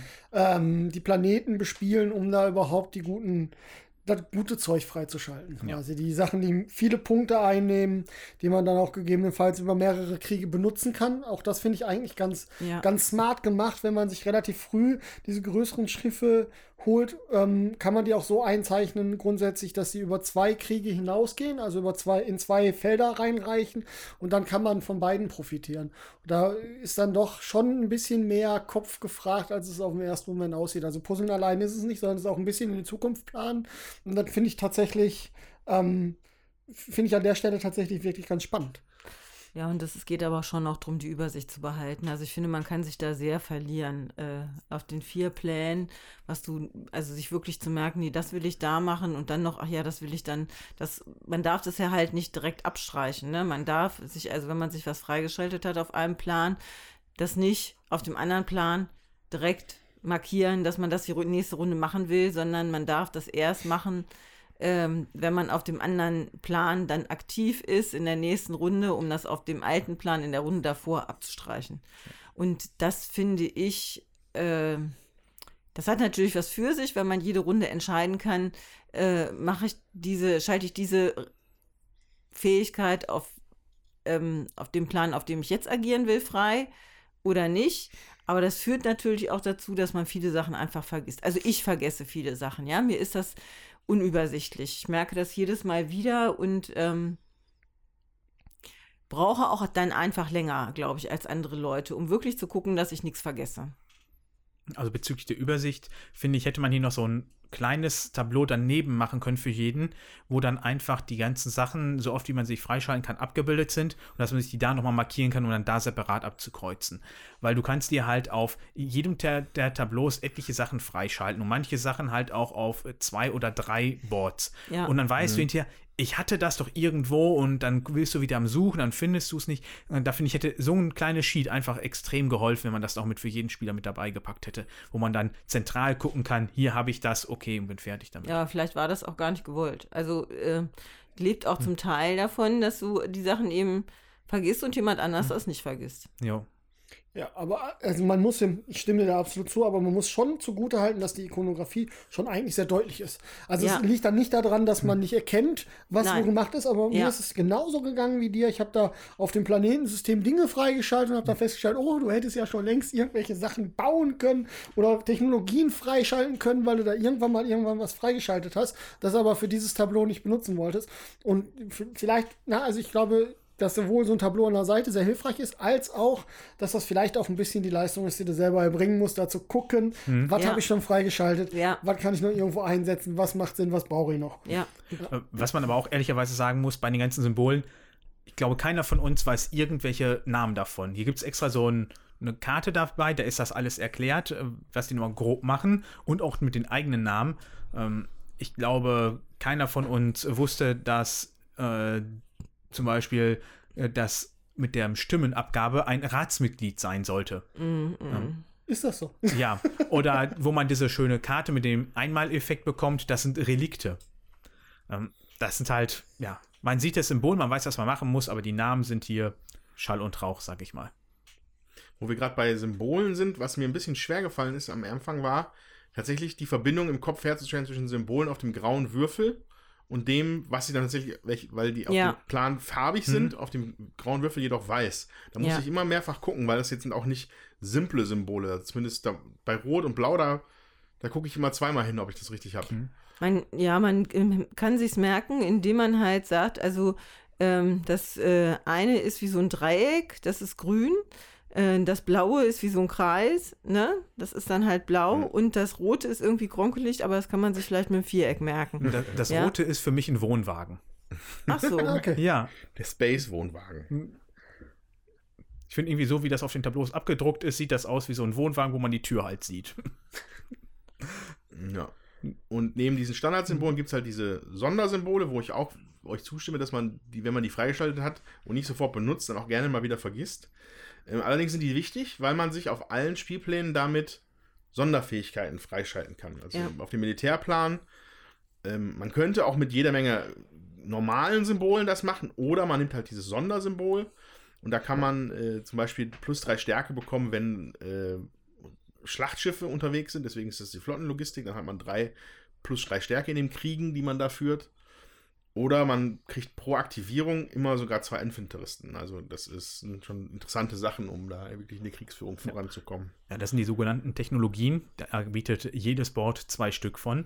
Und da gibt es immer eins, was dauerhaft ist oder wenn halt irgendwas in der, auf dem Tableau in Kraft tritt. Und das andere ist halt jedes Mal, wenn ich äh, das Tableau aktiviere, mache ich dies und das. Also zum Beispiel bei Navigation darf ich dann immer zwei kleine Sternsysteme beanspruchen. Ähm, Auf der Industrie durfte ich dann zum Beispiel ähm, einmal ein Ratsmitglied äh, irgendwo direkt beanspruchen oder zerstören. Mhm. Weil da, äh, kurze Erklärung, ist das relevant. Ich darf immer nur dann Sachen beanspruchen, wenn ich sie neben einem ähm, ver verschrottetes äh, auch äh, Ja, genau. setze. Genau, lass uns doch einfach direkt dann auch auf das Industrieboard gehen. Ähm, genau, diesen Mechanismus da so ein bisschen beleuchten. Also, äh, wie Dominik gerade gesagt hat, man, die Regeln sind erstmal, muss man sich erstmal zweimal angucken. Man hat entweder mit den Symbolen die Möglichkeit, etwas zu verschrotten, dann ist es halt weg. Das Symbol an, auf diesem Platz. Aber es ist notwendig, um daran welche wiederum anzuzeichnen, die man halt haben möchte. Allerdings geht das dann auch nur quasi einmal drumherum, weil man kann nicht an etwas nicht verschrottetes anbauen. Ja? Genau. Man, man- also man muss halt immer so einen Wechsel dann da finden. Was Also erstmal so ein bisschen kurios war, aber ähm, dadurch, dass ich ja, die- diese, das sieht ein bisschen wild aus, ne? Ich we- weiß nicht, eure Matrizen da auch ein bisschen. Man muss ja schon sich das gut zurechtlegen. Also ich hatte mich in zwei, drei Runden in so eine Ecke buxiert, weil ich wollte so ein ganz links außen, bei mir war der grüne Würfel, eine Aktivierung, also ein, eine, ein Erwerb des grünen Würfels war darin vorhanden. Ich hatte aber noch ein, äh, eine Ressource da, da, daneben. Und, äh, aber da war nichts Verschrottetes, deswegen war da erstmal, war da kein Zugang zu. Ähm, zum Glück kann man immer relativ viel mit den Handelswaren abfedern, finde ich. Das, äh, dadurch geht es immer dann ganz gut, Wenn man genug hat. wenn Also man, ich wenn man genug hat, ja. Bei den ersten beiden hatte ich halt ähm, 0 und eine bekommen. Das ist natürlich nicht die Menge. Aber hier, wenn ich mir hier die Technologien angucke, hier gerade mal dieser KI-Entwicklungsalgorithmus, solange diese Tafel aktiv ist, kannst du Waben, die an mindestens drei verschrottete Waben angrenzen, kostenlos beanspruchen. Ja. Das ist natürlich auch cool. Ähm, dann, äh, ja, dann guckt man halt, dass man das halt schön platziert und Mhm. dann gibt es ordentlich Payout dafür. Ähm, das Wichtige hieran ist halt, dass ich unten noch diese Leisten, ja, also hier sind, hier wird sehr viel Progress wird auf der Industrieleiste festgehalten. Ähm, für, ich sage mal, immer, also nicht immer, aber für Sets von Waren, das heißt die rote Ware, die blaue Ware und die gelbe Ware, gibt es dann unten den permanenten Bonus, dass man bei der Karte Handel irgendwas, äh, Handelswaren halt abgreifen kann. Und da, sind, da sitzen auch noch eine ganze Menge Siegpunkte drauf. Dass wenn man, die, wenn man diese Leisten entsprechend hochtreibt, das heißt immer in, in Sets diese Ressourcen bekommt, gibt es am Ende halt auch immer jede Menge Punkte dafür.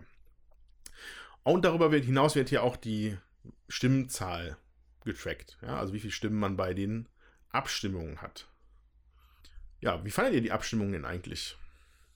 Das ist halt noch ein Element im Spiel, wo ähm, man sich überlegt, spielt man zusammen oder nicht. Also vielleicht, ja, es passt jetzt vielleicht nicht so richtig an die Stelle, wo du die Karten besprichst, rein, sag ich mal, weil ähm, dieser ganze Stapel, der da abgearbeitet wird, äh, wenn ich das mit Twilight, äh, also wenn man das so vergleicht mit den Sachen, die man in Twilight Imperium macht, dann kommen halt auch in bestimmten Phasen des Spiels bei Twilight Imperium Abstimmungen und das hat man hier halt auch äh, eingeführt und indem man halt diese Karten halt benutzt und äh, man stimmt halt ab dafür oder dagegen, was, äh, was im Prinzip das äh, so, so ein Mitspielergedanken äh, implementiert. Ja, also äh, man überlegt sich, was will ich denn gerne machen, was würden denn die anderen gerne machen und ähm, was äh, ne, es sind immer positive wie negative Sachen da halt drauf. Also meistens muss man irgendwas streichen, entweder auf dem einen oder anderen Tableau, sag ich jetzt mal.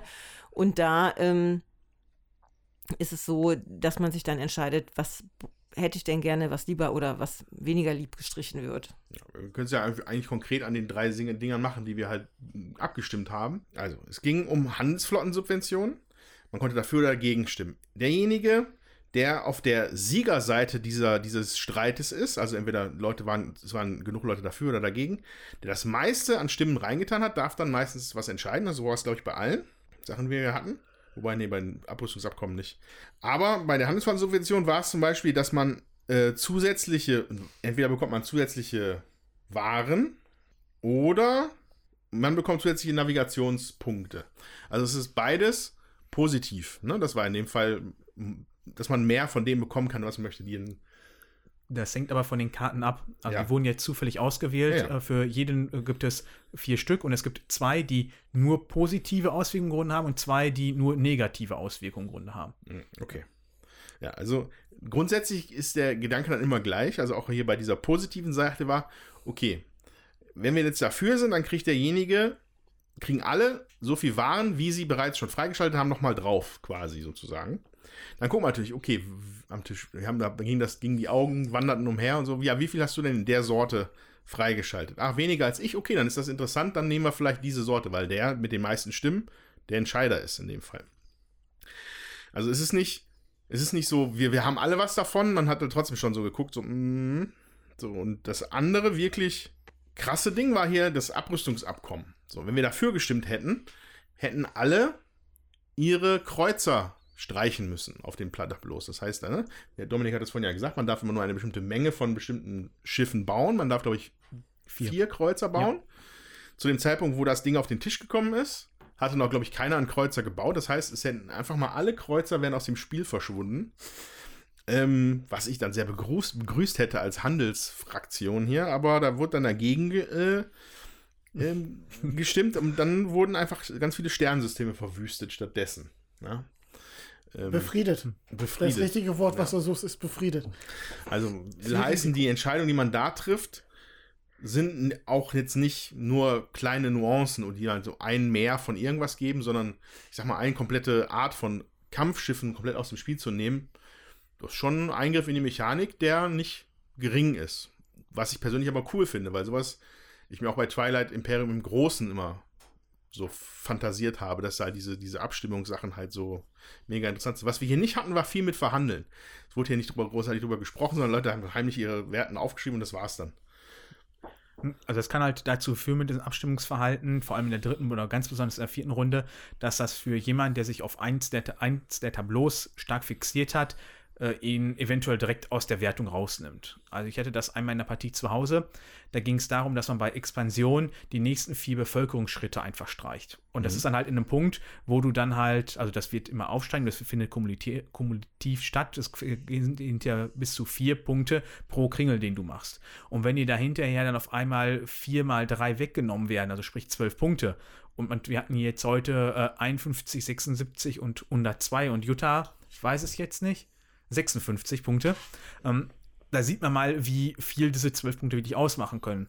Mhm. Genauso beim Krieg, wenn ich jetzt einer bin, der sagt, okay, ich äh, gehe jetzt stark darauf und möchte halt später die einsetzen, äh, das ist ein merklicher Verlust für die Person dann auf jeden Fall. Ja, wobei ich habe ja relativ spät mich erst wirklich für den Krieg entschieden. Mhm. Also da muss man schon sagen, ich habe auch die ganzen Wissenschaftssachen so in den letzten zwei Runden, drei Runden vielleicht da dann auch wirklich äh, investiert, dass ich da die Punkte noch herhole, weil ich aber auch ganz ehrlich gesagt auf den anderen Tableaus wenig Land gesehen habe. Also jetzt äh, Expansion ging noch. Äh, Navigation ging noch, aber Expansion war eher mau bei mir und Industrie, da war ich Schluss, Mhm. Schlusslicht, glaube ich. Aber da muss man dann halt auch gucken, wo man sich wahrscheinlich irgendwann spezialisiert. Das macht jetzt mit meiner, mit meinem, mit meinem Volk auch einfach Sinn, da ein bisschen auf Militär zu gehen. Ja. das ist halt sehr unterschiedlich. Also du kannst dich halt wirklich auf ein bis zwei Boards extrem fixieren und damit spielen. Oder du guckst halt, dass du alle gleichmäßig machst. Aber wie du selber schon sagtest, es hängt auch davon ab, welches Volk du wirklich hast und was die unterstützen. Mhm. Ich hatte zum Beispiel ein Volk, immer wenn ich deren Fähigkeit aktiviere, durfte ich äh, drei Zweier äh, Raumschiffe auf Militär einplatzieren. Und nur dadurch habe ich die ersten beiden Kriege schon mal komplett gewonnen, weil ich nichts gemacht habe. Und ich war allgemein nur zweimal auf Militär und habe insgesamt alle Kriege einfach gewonnen, weil ich es geschafft hatte, durch andere Fähigkeiten mh, das Ganze zu aktivieren. Zum Beispiel auch durch diese Reliktkarten, die man sich zwischendurch holt, weil ich dann dadurch auch nochmal Raumschiffe platzieren durfte. Das ist dann schon Glück gewesen, ne? Also Ja. das, äh, Wobei die sind ja relativ häufig Ja. dabei. Du hattest hinterher auch noch eine davon gezogen. ja. Ähm, Also ich bin ja jetzt zum Beispiel fast nur auf Industrie und Navigation gewesen und habe quasi nur diese zwei Boards bespielt. Und Ja. da, das hat trotzdem hervorragend funktioniert. Das ist schon ja, eine Möglichkeit auch zu spielen. Wenn du sagst, du hast die beiden Boards bespielt, dann lass uns jetzt mal auf das Navigationsboard gucken. Ähm, grundsätzlich eine Art von Netzverknüpfung, die man da macht, so damit man da hinkommt, wo man möchte. Ziel ist hier natürlich auf jeden Fall Mekatol Rex zu erreichen, weil es da einfach sieben Siegpunkte gibt, wenn man als erster da ist und auch Voting-Rechte. Ähm, darüber hinaus war das eine Navigationsziel natürlich auch wichtig, dass man da ein großes Netz spannt. Aber was ich hier auch noch ganz interessant finde, war äh, diese Relikte oder was? Wie nennt sich Hm, das? Ja. Also es sind also ich hatte ich habe hier davon zwei, Jeder auf Da seiner. gibt es immer nur zwei. ja. Und ähm, da deckt man noch von einem anderen Deck Karten auf, wo dann man ein Relikt findet, das man dann einlösen kann. Und ähm, dann gibt es erstmal nochmal Siegpunkte on top und einen schönen Effekt, ja. Also die waren, glaube ich, gar nicht so unmächtig. Wenn, erinnert ihr euch noch an eure? Also ich durfte halt äh, zweimal ein, wie hieß es, Schlachtschiff platzieren und beim anderen durfte ich von diesen Technologien auf einem Board einmal eins aktivieren und ich hätte sogar, indem ich einen Planeten, den man auf der Navigation freischalten kann, ob, äh, nutze dafür, die Karte wieder aktivieren können und nochmal nutzen können.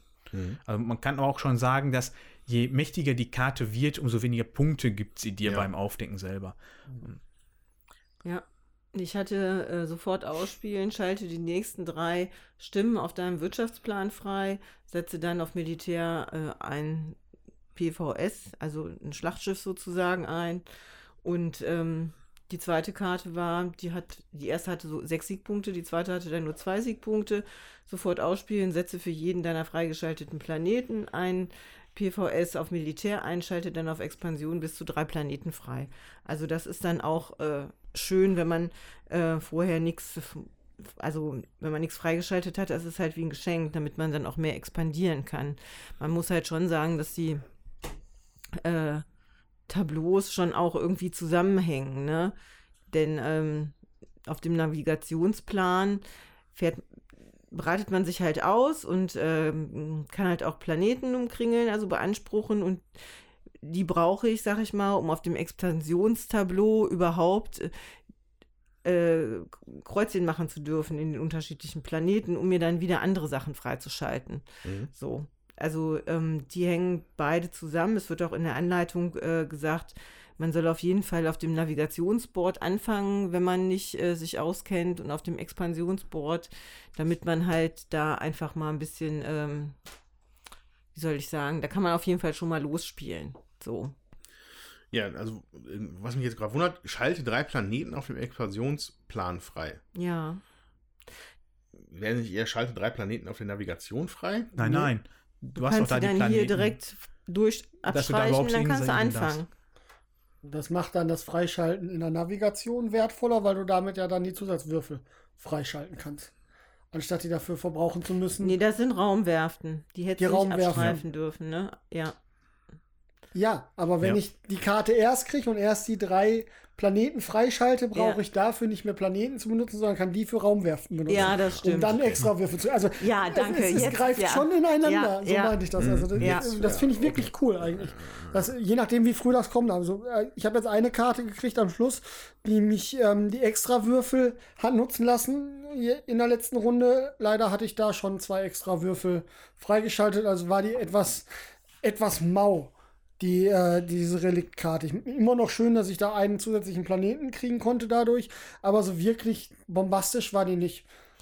Das Ja, wäre im früheren Spiel deutlich, deutlich, deutlich besser geworden. Ja, es ist ja so auch, dass äh, man die Relikte, es sind ja zwei Relikte in, auf dem Navigationsplan, die man sozusagen erkunden kann. Und das eine ist immer, ich sage jetzt mal so zugänglich, dass man da relativ schnell hin kann, wenn man will. Und das andere ist meistens an irgendeinem Wurmloch angrenzend. Und da muss man erstmal sich die Wurmlochtechnologie freischalten, um da überhaupt hinzukommen. Also in der Regel sind nicht beide Relikte so einfach äh, zu erreichen. Ich weiß nicht, also bei mir war es jetzt so. Wie es bei den anderen aussieht, kann ich jetzt nicht. Äh, Ja, das ist hier auch so. Es ist sehr unterschiedlich. Also es gibt wirklich Bots, wo du nur mit der Wurmlochtechnologie zu dem zweiten Relikt hinkommst. Und bei anderen, bei meinem zum Beispiel, konnte ich schon dahin fliegen. Es dauerte halt nur, bis ich da war. mh, Also die ganzen Bots, die wir haben, die sind auch beidseitig bedruckt. Es gibt eine symmetrische Seite, dass wir alle mit dem gleichen spielen. Wir haben jetzt mit der asymmetrischen Seite gespielt. Und da das Spiel für bis zu acht Personen ist, hat man dementsprechend dann halt äh, acht unterschiedliche Bots je Tableau. Und die kann man halt auch wild nutzen. Also die sind jetzt durchnummeriert von 1 bis 8. Man muss nicht immer für, ein- für Navigation, Expansion, Militär und Industrie immer die 1 nutzen, sondern man kann da auch 1, 4, 8 äh, und 2 nutzen oder sowas. genau. Und dann müssen wir uns jetzt noch über den letzten Plan vielleicht über, unterhalten. Ne? Das ist das Expansionsboard, oder? Irre ich mich? Ja, das ist soweit richtig.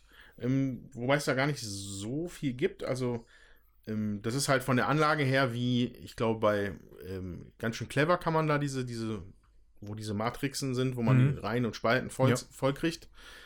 Ähm, und da zieht man halt dann Boni raus, aber halt auch vor allem diese Spezialsymbole, die Ben ganz am Anfang schon erwähnt hatte, für spezielle Sachen.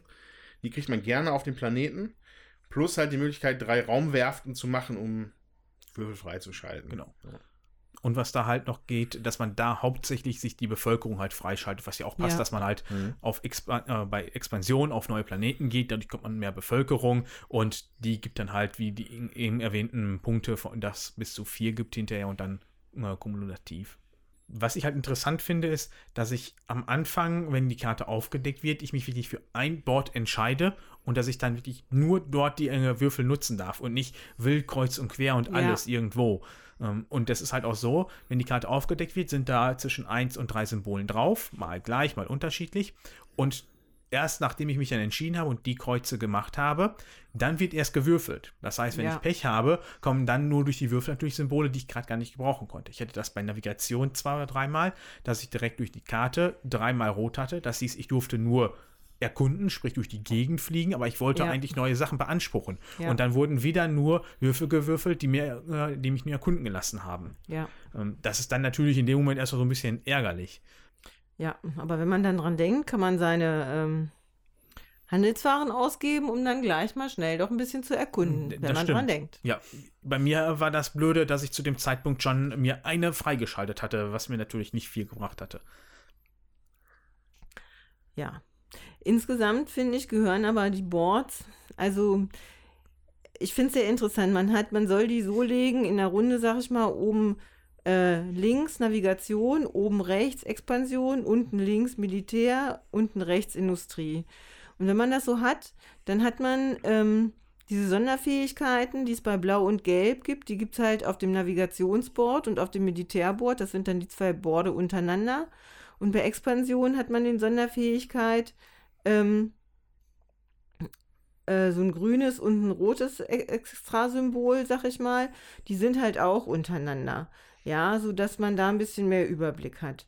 Man kann auch sagen, dass ähm, die, wenn ich so die, die Pläne habe, so angeordnet und ich mache so ein Kreuz in die Mitte, so äh, wie so ein X, dass das Navigationsboard und das Industrieboard äh, gut miteinander harmonieren, weil man in dem ähm, Navigationsboard auch diese Massenwaren abstreichen kann, die dann hier auf dem Industrieboard nochmal Punkte geben.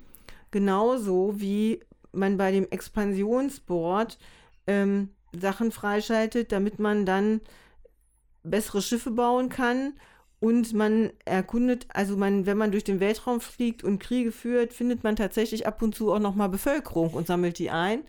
Ähm, hm. Sehr freundlich ausgedrückt. Das dann auf dem äh, Expansionsboard einem auch die letzten äh, äh, Punkte frei, also eben auch nochmal Punkte freischaltet, um Siegpunkte zu generieren. So, das ähm, ist schon, also ich glaube, die Leute haben sich da was bei gedacht. Das ist jetzt ja nicht ohne Grund so. Also es ist auch meiner Meinung nach so, dass wenn man das Spiel, also ein paar Runden gespielt hat und ein bisschen reingekommen ist, dass dann die Tableaus anfangen übersichtlich zu werden, ja. weil man dann halt erkennt, was halt wie abgegrenzt ist und wofür was wirklich gestaltet ist. Und dass es nicht komplett unübersichtlich bleibt. Man hat hier sogar an äh, eine Leiste gedacht, die sich Ressourcenzähler nennt. Und die ist halt dafür relevant, wenn man halt in dem Verlauf des Spiels sich weitere Würfel freispielt und man dann vor allem bei einem Würfelwurf, wo dann nochmal das Doppelsymbol mit dabei ist, ähm, bis zu im Extremfall ähm, neun Symbole hat, dass man sich dann da abmerken kann, wie oft man jetzt was schon genutzt hat. Ja. Hm. Das habe ich hinterher auch immer wieder genutzt, weil das geht halt dann in einem Stadion über, wo ich mir zwei Sachen abkreuze, mache dadurch den Bonus hier unten, der schaltet wieder das frei, was ich hier eintragen muss und dann verliert man zu schnell Übersicht. Ja. Und das finde ich schon mal sehr äh, gut, dass wir daran gedacht ja. haben, dass man das gebrauchen kann. So, dann haben wir die Pläne jetzt erstmal, glaube ich, ergründet. So, was ich natürlich auch noch ganz witzig finde hier, ähm, dass eine Umsetzung eines 4X-Spiels tatsächlich vier Spielpläne hat. Ja, die könnte man auch wirklich genauso nach den vier Xen benennen: Exploration, Exploitation, Extermination und dann weiß ich schon wieder nicht mehr. Ähm, aber ähm, das finde ich ganz witzig und deswegen eigentlich von euch wissen, wie 4X-mäßig habt ihr euch denn jetzt hier gefühlt bei Twilight Inscription? Verglichen mit sowas wie Eclipse oder dem großen Twilight Imperium oder äh, diversen anderen 4X-Spielen die man vielleicht schon im Leben gespielt hat. Also ich habe, es ist schon ein 4X-Spiel, aber ich habe so wie bei jedem 4X-Spiel mich nicht um alle 4X gekümmert. Es hat schon, ähm, also es hat schon das Gefühl, dass man so vier unterschiedliche Bereiche sich anguckt und ich finde auch, dass ähm, die Expansion durchkommt und dass man da schon auch äh, die Exploration hat. Ähm, also da sind schon, man, man, man merkt die Xe schon im Spiel, aber es ist auch finde ich, man macht am Anfang von allem ein bisschen und dann, zumindest bei mir war das so, habe ich mich dann in bestimmte Richtungen eigentlich eher konzentriert und habe dann mich nur um bestimmte X gekümmert, um da dann auch gegebenenfalls die Punkte ähm, zu holen für die Sonderpunktkarten, die es noch gab. Mhm. Also da habe ich schon dann gezielt drauf hingearbeitet. Du da denkt auch über die Frage nach. Oder ist kurz ja, vom kann, der, der Dominik kann erst was sagen. Ich habe keinen Vergleich zu irgendeinem anderen 4X-Spiel. Also das heißt, es soll das ja irgendwie sein, aber ich glaube, das ist nicht so wirklich. Also ich habe das nie als dessen angesehen. Ähm, ich sag mal, ich habe heute hier so zweieinhalb X gemacht.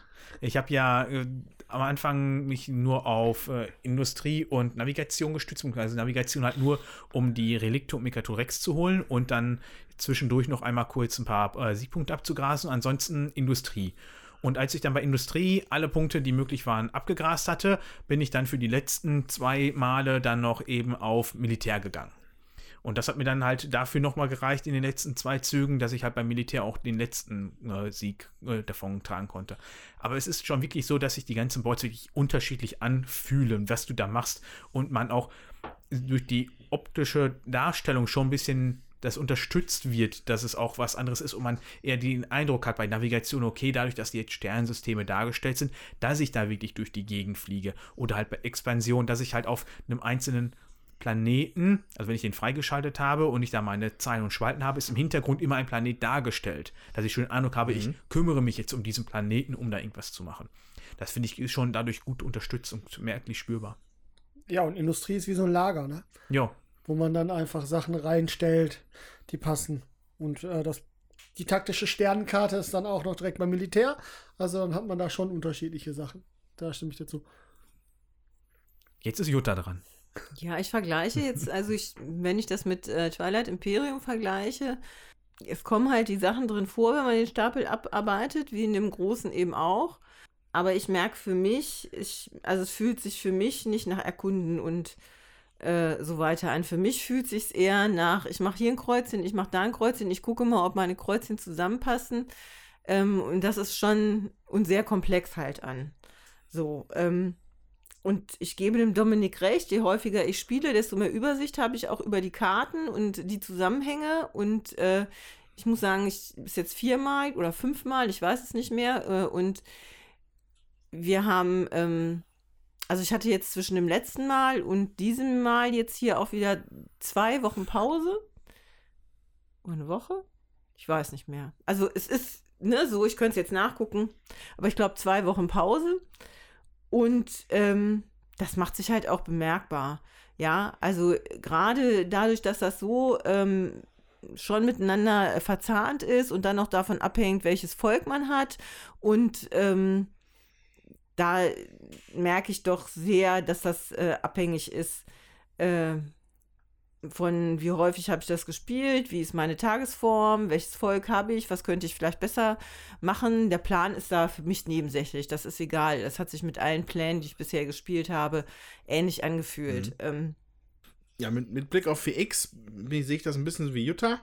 Ähm, das ist thematisch, kommt es vor, aber das Spielgefühl ist es dann doch nicht, finde ich. Also gerade dieser Exploration-Faktor, dass man auch die Planeten schon sieht. Ja, man sieht, welche Planeten man hier besiedeln könnte und man guckt eigentlich nur dem, was einem gerade am besten passt. Ja, also ich entdecke jetzt erstmal nichts Neues in dem Spiel.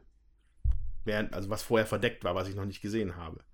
Es kommt auch wenig Überraschendes, weil die, die, die Karten, da, da ist zwar jede Menge Text drauf, also diese, diese runden Karten, aber ähm, da, also da passiert ja nicht ein Ereignis oder sowas. Ja? Ähm, deswegen ist es jetzt wenig Dinge, die einen überraschen können, und mehr Dinge, dass man halt anfängt, ja, wie, wie plane ich mir das jetzt hier möglichst effizient durch, wodurch das ein bisschen ein, der eins der X ein bisschen leidet, ne, sag ich mal. Aber das ist doch im normalen Spiel auch so. Da hast du auch die Karte von vornherein aufgedeckt, du weißt, was welcher Planet kann. Also dann wäre das im Original auch. Ich würde aber Expansion an der Stelle eher sehen, wie weit expandiert dein Volk.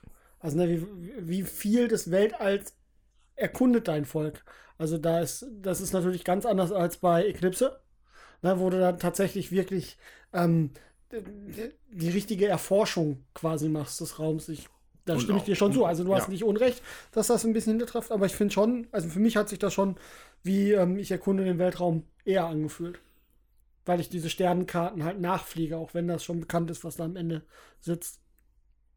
Bei Twilight Imperium ist es ja auch so, dass du der Planet, also äh, der, ja, diese Sternkarte, das, was du erkunden willst, äh, ist ja schon offen auch. Du startest von einem Heimatplanet und du siehst, zu welchem Planeten du fliegst und du siehst, wie viele Ressourcen er hat und du siehst, wie viele Stimmen der dir gibt, wenn du den erforscht. Ja, also das ist eigentlich gut umgesetzt. Auch man hat ja die kompletten Völker auch genommen aus Twilight Imperium und die äh, sozusagen hier angepasst dann auf dieses Spiel ähm, ich weiß gar nicht, ob der Text hinten drauf nicht sogar der gleiche ist äh, wie bei Twilight Imperium. Das kann ich auswendig nicht sagen.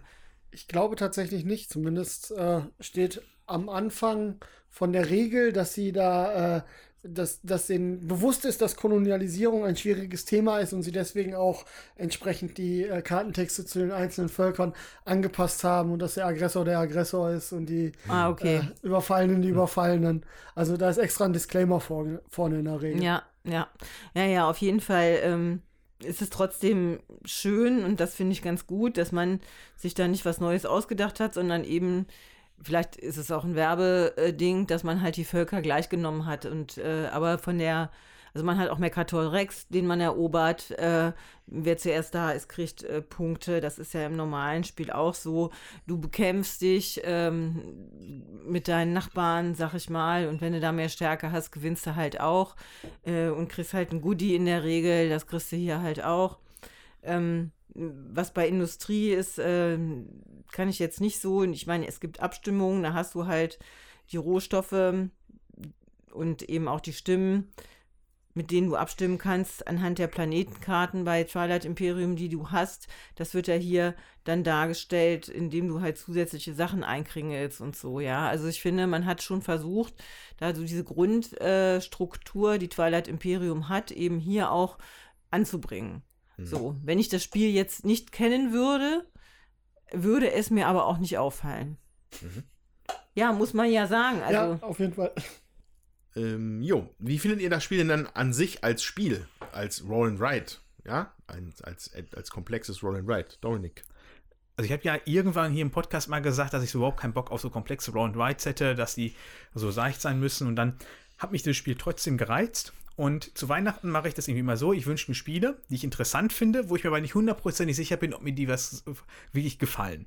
Und dann war dieses Jahr das mit dabei und meine Frau hat mir das auch geschenkt, wo sie immer gesagt hat, sie schenkt mir keine Spiele.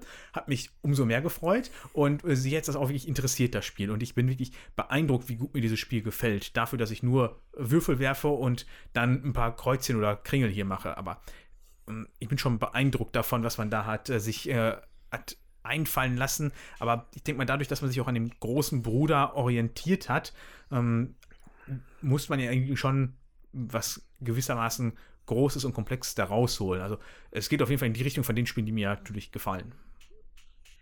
Wir spielen ja einige Roll and Rides, muss ich sagen. Das hier ist für mich bisher das komplexeste. Ich muss sagen, am Anfang äh, hat mir das richtig gut gefallen. Ich zwischendurch bin ich jetzt, wo ich denke, ja, hm, ich weiß nicht. Ähm, man muss sich halt drauf einlassen, ne? Also dieses braucht ja anderthalb Stunden, vielleicht auch länger, wenn man sich mehr Zeit lässt mit den Kreuzchen und äh, zu gucken, habe ich jetzt wirklich nichts vergessen und sich da einfach ein bisschen, äh, soll ich sagen, langsamer spielt, sich nochmal drei Gedanken zusätzlich macht. Das ist halt auch echt abendfüllend, ne? Mhm. Also, ähm, das finde ich auf der einen Seite halt auch gut, so, weil man kann sich mehr Gedanken machen, man kann tiefer eindringen, man kann mit verschiedenen Völkern das ausprobieren und versuchen, da wirklich auch das Optimum rauszuholen. Man hat, glaube ich, auch eine Menge Spielspaß mit die, eben das auch zu erkunden. So. Ähm, Jetzt rede ich von Mann äh, und nicht von mir. Ich weiß es eben noch nicht. Ich würde es halt auch erst noch ein paar Mal spielen wollen. Ich kann da im Prinzip abschließend noch gar nicht so wirklich was zu sagen, obwohl ich das jetzt vier, fünf Mal gespielt habe, weil, weil sich es immer wieder, ähm, ja, eben auch anders spielt oder ich versuche das anders zu spielen und irgendwie noch für mich noch nicht die ultimative Lösung gefunden habe. Deswegen reizt es mich auch noch. Mhm. So, es gibt andere Roll and Rides, die eben, sag ich mal, auf zwei Blättern waren, wo ich gedacht habe, ach ja, dann machst du dies, dann machst du das, dann gehst du dahin, machst du jenes. Das fand ich belanglos, das finde ich jetzt hier nicht. Ähm, ich mag auch hier die äh, ganz schön clever Reihe, sag ich jetzt mal. Ähm, und auch ähm, Welcome to the Moon haben wir hier. Das fällt ja auch in die Reihe der komplexeren Roll and Rides und ich finde, hier Twilight Inscription setzt da einfach nochmal eine Schippe drauf. Weil man wirklich viel mehr gucken muss, äh, dass man seine Symbole nicht verpasst. Also, dass man sich merkt, auf welchem Plan will ich eigentlich was machen, habe ich das da schon abgestrichen, nehme ich das jetzt damit rüber oder nehme ich es auf einen anderen Plan. Also man muss sich wirklich konzentrieren oder überlegen, äh, bei seiner Strategie zu bleiben. Ja. So, und das äh, macht es für mich auch nochmal aus. Das ist bei anderen äh, Roll and Rides nicht so äh, extrem. Und ähm, von daher glaube ich, dass, dass man hier einfach oder ja, dass ich hier auch noch jede Menge erkunden kann, ne, was mir heute halt auch wieder nicht gelungen ist. So, dass ähm, mich reizt das dann halt auch da dran zu bleiben. Ja, wenn ich das Gefühl habe, ich habe ein Spiel irgendwie ausgespielt oder habe das relativ schnell durchblickt, dann reizt es mich halt nicht. Und das reizt mich halt noch. Ja, interessant. Also ich hätte auf jeden Fall auch jetzt gleich Welcome to the Moon angebracht als einen Vergleich. Ähm, dass du sagst, dass das hier noch eine Schippe drauf hat, weil man so viel gucken muss. Ja. Weiß ich noch nicht, ob das für mich ein netto positiv ist. Ja. Ähm, dass man, dass man halt aufgrund der, des, der Struktur, dass man vier Pläne miteinander irgendwie kohärent halten muss, um effektiv zu spielen. Das ist jetzt, sagen wir mal, eine Herausforderung bei einem Roll and Ride, die ich jetzt nicht suche. Ja? Und ähm, ich habe nur begrenzte er äh, Erfahrung mit Welcome to the Moon. Wir haben, glaube ich, mal das erste Szenario und das zweite Szenario gespielt. Ben? Ne? Ich glaube, die ersten das, drei, oder? Ne, das Abheben und diese Berechnung dieser Reiseroute zum, äh, zum Mond. Die waren, glaube ich, die ersten beiden. Okay, ja, kann Und gerade das zweite, ne, mit den, wo man sich diese Streckenteile selber noch einteilen muss, dass der Sprit reicht und so, da war ich richtig baff und begeistert, wie komplex das ist, wie schwierig das ist, ohne dass es kronkelig und kompliziert geworden ist. Und ich glaube, sowas hätte ich mir eher hier auch noch gewünscht. Ja. Jutta. Das hängt halt davon ab, finde ich. Du hast halt bei Welcome to the Moon einen Plan mit unterschiedlichen Bereichen, über den du die Übersicht behalten musst. Und äh, das ist einfacher, finde ich. Hier hast du vier große Pläne, die sind ja im Prinzip, jeder an sich ist schon so groß wie ein Plan von Welcome to the Moon. Und ähm, ich sage auch nicht, dass es das besser macht, mhm. ja, sondern für mich steigert das äh, die Komplexität, weil ich mehr im Auge behalten muss. Nicht mhm. die Komplexität, die das Spiel an sich bietet. So. Mhm. Also, oder was ich da machen muss oder so. Sondern wirklich mehr die Komplexität, was das im Auge zu behalten und eben auch ein Volk mit meiner besonderen Fähigkeit ähm, einzusetzen oder zu überlegen, okay, wo gehe ich denn vielleicht als erstes hin? Ja, mhm. also da schon Gedanken äh, dran zu verschwenden, was wäre dann halt sinnvoll. Mhm. So, das ist für mich eine andere Art der Komplexität. Das habe ich ja, und, und das, also ich muss einfach mehr aufpassen, mehr den Überblick behalten. Das finde ich zum, also finde ich auch anstrengend. Ja, ich sage nicht, dass das nur alles toll ist, sondern mhm. das ist für mich auch anstrengend und deswegen weiß ich auch nicht, finde ich das jetzt besser oder schlechter. So. Mhm. Das kann ich noch nicht äh, mhm. beurteilen, wirklich. Also wir sind ja hier bei, bei einem Roll and Ride auf einem Niveau, das ist überhalb von einem Kennerspiel. Da bin ich mir sicher, dass diejenigen, die einen Flügelschlag spielen, hier trotzdem noch zu schlucken hätten. Also da finde ich, ist das schon noch ein merklicher Unterschied. Ja. Ähm, es ist auch interessant, wie unterschiedlich man dieses Spiel angehen kann oder auch eventuell sollte, je nachdem, welches Volk man spielt. Das, was Jutta gerade angedeutet hatte. Also mein Volk war jetzt heute zum Beispiel so, wenn ich die Volkaktion aktiviere, dass ich dann auf Militär was einsetzen konnte. Das war auch der Grund, nachdem ich das Volk gesehen hatte, dass, warum ich gesagt habe, Militär ignoriere ich am Anfang erstmal. Weil ich gesehen habe, zum Anfang geht niemand stark auf Militär und hat, oder vielleicht jemand, der 100% da drauf gehen will. Aber man setzt da nicht so viel ein, sodass ich damit wahrscheinlich relativ gut fahren konnte. Das hat auch gut geklappt. Und das ist halt mit allen Völkern, die ich jetzt so gespielt habe. Das war jetzt heute meine neunte Partie. Ich habe ein Volk zweimal gespielt, weil ich es einmal ähm, anders versucht hatte äh, und das hat überhaupt nicht funktioniert. In der nächsten Runde habe ich dann mich stark auf das fokussiert, wie das Volk halt ausgerichtet ist. Und dann lief das auch wesentlich besser. Mhm. Und das finde ich schon beeindruckend. Ich glaube allerdings, dass die Asymmetrie der Pläne nicht so stark ähm, spürbar sind wie das der unterschiedlichen Völker. Mhm. Ähm, ja, die sehen auf dem ersten Blick ein bisschen unterschiedlich aus, aber ich glaube, im Großen und Ganzen sind die alle schon relativ ähnlich, die Pläne. Also ich hatte das ja auch versucht, mich da äh, bei Militär rauszuhalten sozusagen und da nicht so viel zu machen, weil ich auch eben so ein Volk hatte, was da was einsetzen konnte.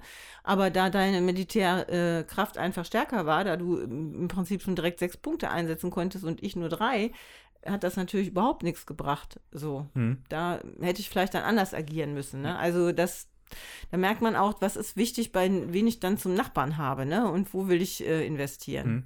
Also ich weiß zum Beispiel, wenn ich das mit Svenja spiele, die ignoriert Militär eigentlich fast immer komplett. Und da, das ist natürlich für mich dann gefundenes Fressen. Dann gehe ich da halt hin und wieder mal hin und mache da ein bisschen was und kriege mit minimalen Aufwand da überhaupt was hin. Ähm, zu der Spielzeit möchte ich mal kurz was sagen. Du meintest ja eben, dass man hier auch äh, anderthalb bis zwei Stunden spielt. Das ist jetzt nicht meine Erfahrung. Also wir haben das auch einmal mit meiner Schwägerin gespielt. Ähm, die spielt mit uns, aber sonst halt überhaupt nicht. Und ansonsten hat sie vielleicht so mal Kennerniveau, wenn überhaupt, gespielt. Und auch mit ihr haben wir nicht über anderthalb Stunden gebraucht. Also ich glaube schon, dass man dieses Spiel halt äh, zügig spielen kann. Und Svenja und ich sind auch in der Stunde damit durch. Und solo brauche ich da vielleicht eine Dreiviertelstunde zu. Es ist halt natürlich auch wieder stark spielerabhängig. Ne? Das wollte ich halt noch dauernd hindeuten, dass man nicht immer hier mit davon ausgehen muss, dass man da immer anderthalb bis zwei Stunden von braucht. Da hast du recht. Hm. Aber wenn du jemand bist, der schnell spielt, der das äh, gut im Kopf mhm. behalten kann, was er abge äh, schon abgestrichen hat, wo er da irgendwie was hat, so, mhm. Ähm, das bin ich halt nicht. Ich muss ja hm. zwischendurch, müsste ich eigentlich dann noch mal mehr gucken, mhm. damit ich dann auch für mich das Optimale raushole. Ja. So, da ja. bin ich einfach grübellastiger mhm. dann und muss gucken, was habe ich nichts vergessen oder ich mache mir vielleicht im Zettel, schrei, nehme ich mir noch nebendran mhm. und schreibe mir was auf, dass ich da schneller werde, ja, aber keine Ahnung. Also, ähm, war ja auch, war nur als Ergänzung, dass man das halt von bis sehen ja, kann. Ja, ja, auf jeden Fall, nicht. auf jeden ja. Fall. Okay. Ja, also ich bin auch ein bisschen zwiespältig. Grundsätzlich als äh, Roland Wright gefällt mir das wirklich sehr gut, weil ich bin sonst auch nicht so der große Roland Wright Spieler, auch wenn ich ein paar zu Hause habe. Ich spiele die einfach nicht oft. Ähm, mir ist das für ein VX-Spiel zu glückslastig an der falschen Stelle, muss ich sagen. Also was ich jetzt, wenn man sich das Große anguckt, da ist viel davon abhängig, wie spielen meine anderen Mitspieler. Da muss ich halt gucken. Bei, ähm, äh, bei Eclipse muss, ist auch ein bisschen glücksabhängiger, welche ähm, Sternensysteme ich erkunde, aber das ist dann, das ist dieses eins von den Kern-Xen, wo das Glück drin ist. Hier finde ich, ist dadurch, dass man sich erst festlegt, welchen Plan man bespielt und dann wird gewürfelt, da ist mir dann das Glück an der falschen Stelle für ein 4X-Spiel. Und deswegen bin ich da noch ein bisschen mhm. unschlüssig, ob ich das an der Stelle gut finde. Und ähm, Heroes of Land Sea haben wir auch hier schon mal besprochen. Auch da ist der Glücksfaktor hauptsächlich bei der Erkundung der Länder und ich erkunde irgendwas und dann decke ich was auf und dann habe ich Glück oder ich habe vielleicht auch manchmal Pech. Und ich, ich finde, ähm, für ein Fähig-Spiel ist, sollte das Glück da an der Stelle sein. Was entdecke ich wirklich? Also um das ein bisschen, um da noch ein bisschen mehr die Thematik reinzukriegen. Mhm. Deswegen bin ich mir hier echt nicht sicher, ob ich das so gut finde oder ob ich das nur so mittel finde. Also schlecht ist es nicht, das schon. Ähm, aber ob das jetzt, also ob ich das jetzt so häufig spielen wollen würde, weiß ich gerade hm. tatsächlich nicht. Wie du dem Glück hier wirklich sehr gut äh, entgegengehen kannst, ist natürlich, dass du die passenden Würfel freischaltest. Also ich finde, es ist dir sehr essentiell wichtig, dass du relativ zügig guckst, dass du Würfel freischaltest ja. und natürlich auf den Boards, wo du jetzt viel machen möchtest, ja. dir gerade die freischaltest, die du mehr benötigst. Also zum Beispiel bei Navigation brauchst du ja den blauen Würfel im Grunde sehr viel, ja. weil äh, das ist das Symbol, was am äh, wenigsten, nee, Gott, das Grün ist am wenigsten vorhanden, aber das Blaue ist halt am mittelmäßig vorhanden und du brauchst es aber, um überhaupt erstmal die ganzen Sternsysteme beanspruchen zu können. Das heißt, da wirst du dann eventuell relativ zügig gucken, wenn du das stark machen möchtest, dass du zusätzlich auch den blauen Würfel dir mit freispielst, damit du auf jeden Fall was beanspruchen kannst, jede ja. Runde. Äh, das ist halt, das, das stellt man halt mit der Zeit erstmal fest, um wirklich dann zu, um wirklich zu verstehen, wie stark das beeinflusst, wenn du diese ja. Würfel zusätzlich nee, da freispielst. Am Anfang dachte ich auch eher so, ja, das sagen ja vor mir jetzt einen Würfel mir da früher oder später freischalte, aber das ist schon merklich spürbar, welchen Einfluss das haben kann. Das habe ich gemacht. Also ich habe schon sehr hm. gezielt auch. Würfel freigeschaltet für die einzelnen, hm. welch, ähm, für die einzelnen Felder. Und es ist auch nicht das Würfeln hm. als solches, wo ich sagen würde, oh, das Glück. Ich finde einfach, äh, also das ist die Komponente an der falschen Stelle. Hm. Das ist es. Ne? Wenn ich jetzt ähm, Expansion machen würde und ich müsste dann würfeln. Und dann, da würde an der Stelle durch das Würfeln irgendwas rauskommen. Ja, okay, dann ist das halt so. Aber da, das ist halt einfach eine Kernmechanik für dieses Spiel. Ist halt einfach so. Und ähm, auch wenn ich da ein bisschen das beeinflussen könnte, auch wenn ich die äh, drehen und wenden konnte, die Würfel, es ist, es, es gibt einem ein ganz anderes Gefühl an Kontrolle. Das ist das, was ich meine. Ne? Mhm. Also es ist, ähm, ich, ich glaube, dass man, also Welcome to the Moon ist genauso zufällig, aber da habe ich nicht dieses Gefühl, ob, ob das da an der richtigen Stelle ist, sondern da geht es, ich habe diesen einen Plan, ich mache das auf und dann trage ich die Sachen einfach so ein. Das, was eigentlich so äh, Roll and Ride und Flip and Ride Sachen einfach machen. Du deckst was auf, du malst was rein und hier soll dieses 4X-Gefühl dazu kommen und da weiß ich eben nicht, ob das dann, mhm. ob das dann durch die Würfel wirklich geholfen wird. Es hat nichts mit den Mechaniken des mhm. Spiels zu tun, als solches. Okay. Ja, ich meine mich auch an eine, eine oder andere Runde erinnern zu können, wo hier so ein Stöhnen um den Tisch ging. Oh, das ist ja gar nichts. Weil man schon auf einen Plan committed war und dann hat der Wurf dann auch nicht so gepasst. Ähm, ja, kann ich total nachvollziehen. Ähm, aber das sind den, den Würfeln, die freischalten, den Punkt, den sehe ich auch total. Ähm, ähm, also die, die, diese die beiden, also die Industrie und Navigation sind die beiden Pläne, die von, glaube ich, halt am meisten betroffen sind, ja, vom Würfelglück, weil es einfach sagt, was du da machst. Und da ist es halt so, dass immer zwei Symbole die eine Aktion sind und das andere Symbol, das dritte Symbol ist dann die andere Aktion. Und man möchte aber eigentlich immer beide haben. Mhm. Ähm, und deswegen macht es wirklich Sinn, sich für Indust bei Industrie dann gerne vielleicht nochmal so einen roten Würfel freizuschalten, ja. Oder halt für Navigation sich den blauen Würfel freizuschalten, weil damit du einfach immer sinnvoll agieren kannst, ja. Und nicht nur dann, vielleicht da stehst du ja, okay, das bringt mir ja jetzt gar nichts. Ähm, ja. Wobei ich hier finde, dass bei Industrie, dass die beiden äh, Würfel äh, schon mal, die, äh, die beiden Symbole, die zusammen äh, die Hälfte ergeben, genauso wie die, das andere Symbol alleine, dass die zusammen sind, schon mal bei der Aktion, die ich relevanter finde. Dass ich da halt das, da sind sie nämlich für das Beanspruchen vorhanden Mhm. und nicht für das äh, Verschrotten, weil Verschrotten möchte ich ja im Grunde eigentlich gar nicht. Und bei Navigation ist genau umgekehrt. Ich möchte ja da auch eigentlich die ganze Zeit beanspruchen und zwischendrin auch mal erkunden, aber da habe ich äh, trotzdem, äh, dass äh, zwei Drittel des Würfels äh, für äh, Erkunden sind. Hm. Industrie hat noch den zusätzlichen Vorteil, dass man da so Spezialsymbole auch noch aus, äh, ausnutzen Mhm. könnte. Habe ich aber tatsächlich erst, also weiß nicht, ob ich das gemacht hätte, aber es ist mir auch erst zu spät aufgefallen, dass es Ja. geht. Das habe ich auch schon wieder übersehen. Ja, ich habe es ähm, glaub, in meiner letzten Aktion, wo ich auf dem Board war, gemacht, damit ich es dann mit einer Aktion voll haben konnte, weil dann kann, ich, kann man äh, diese Industriewaren mit Doppelsymbolen freischalten. Das heißt, es ist halt äh, statt einem Kringel, äh, ein Kreuz, das ich machen darf, dem Wirtschaftsplan darf ich direkt zwei machen. Gut, sollen wir dann einmal eine Abschlussrunde machen zu dem Thema? Wobei jetzt schon vieles genannt worden Nö, ist, ich würde noch ein bisschen über den Solo-Modus reden. Ah ja, aber gerne. Ähm, Der ist im Grunde sehr schlank und einfach gehalten. Der bedient sich an einem ähnlichen oder zum Teil den gleichen Mechanismus wie die Zweierpartie. Genau. Und zwar dieses Board, das wir jetzt in der Mitte liegen haben, was hier nur dafür da ist, um uns einzutragen, wird auf die Rückseite gedreht. Und dann gibt es nur noch drei Felder. Und im Grunde, wenn wir würfeln, werden die farbigen Würfel immer da einfach abgekreuzt. Da gibt es dementsprechend jetzt also sechs äh, Leisten. Und zwischendrin, wenn er an einem bestimmten Punkt ist, wird dann zum Beispiel eins von diesen Zielen, was wir angesprochen haben, einfach umgedreht, dann hat er das jetzt erfüllt. Oder er kommt halt vor uns bei Mekatorex an. ja. Und genauso sind dann zwei Leisten dafür, die sagen, wie viele Stimmen er bei äh, einer Wahl abgibt, plus einen Würfelwurf. Das heißt, da kommt nochmal dieses unbekannte Aspekt mit da hinzu. Oder beim Militär weiß ich aber genau, was er hat. Das heißt, da kann ich halt genauso zwischendrin mal gucken, wie viel hat er, lohnt es sich jetzt für mich noch auf Militär oder äh, Stimmenjagd zu gehen. Das gleiche, wie ich halt bei meinem Nachbarn sehen kann. Und wenn ich Solo spiele, ist er halt bei einem Krieg mein rechter und linker Nachbar. Und in einem äh, Zweierpartie sitzt er halt auf einer Seite zwischen uns. Ist dann also nur, nur mein linker oder nur mein rechter Nachbar. Ähm, und das sind im Grunde schon alle Sonderregeln dafür. Das heißt, äh, das ist schön einfach gehalten Ja. und funktioniert auch sehr gut und macht, äh, spiegelt einen gut mit ab. Ja, also ich hatte bis äh, heute hauptsächlich zu zweit gespielt. Und äh, da äh, hat man jetzt schon gemerkt, dass, äh, also dass, dass das gut zu machen ist auch. Also auch zu zweit gut zu machen. Das ist nicht schwierig. Man muss sich halt dran gewöhnen, dass man da erstmal würfelt, was abstreicht und dann ist gut. Ja. Aber das ist jetzt im Grunde bei den normalen Phasen, wo man nur am Würfeln ist, eine Sache von, keine Ahnung, fünf Sekunden, dann ist der abgehandelt. ja. Von daher, das ist wirklich sehr zügig und stört das Spiel nicht. Mhm. Cool. Jo. Abschlussrunde. Abschlussrunde. Ich fange einfach an. Ähm, äh, Trial Inscription hat mir gut gefallen. Ähm, ich fand ähm, vieles von dem, was ich mich noch erinnere bei Trial Imperium, bei der Partie, findet man hier wieder. Ähm, Hut ab für, dass man halt so eine Komplexität auch dann in so, in so ein Roll and Wide gegossen hat.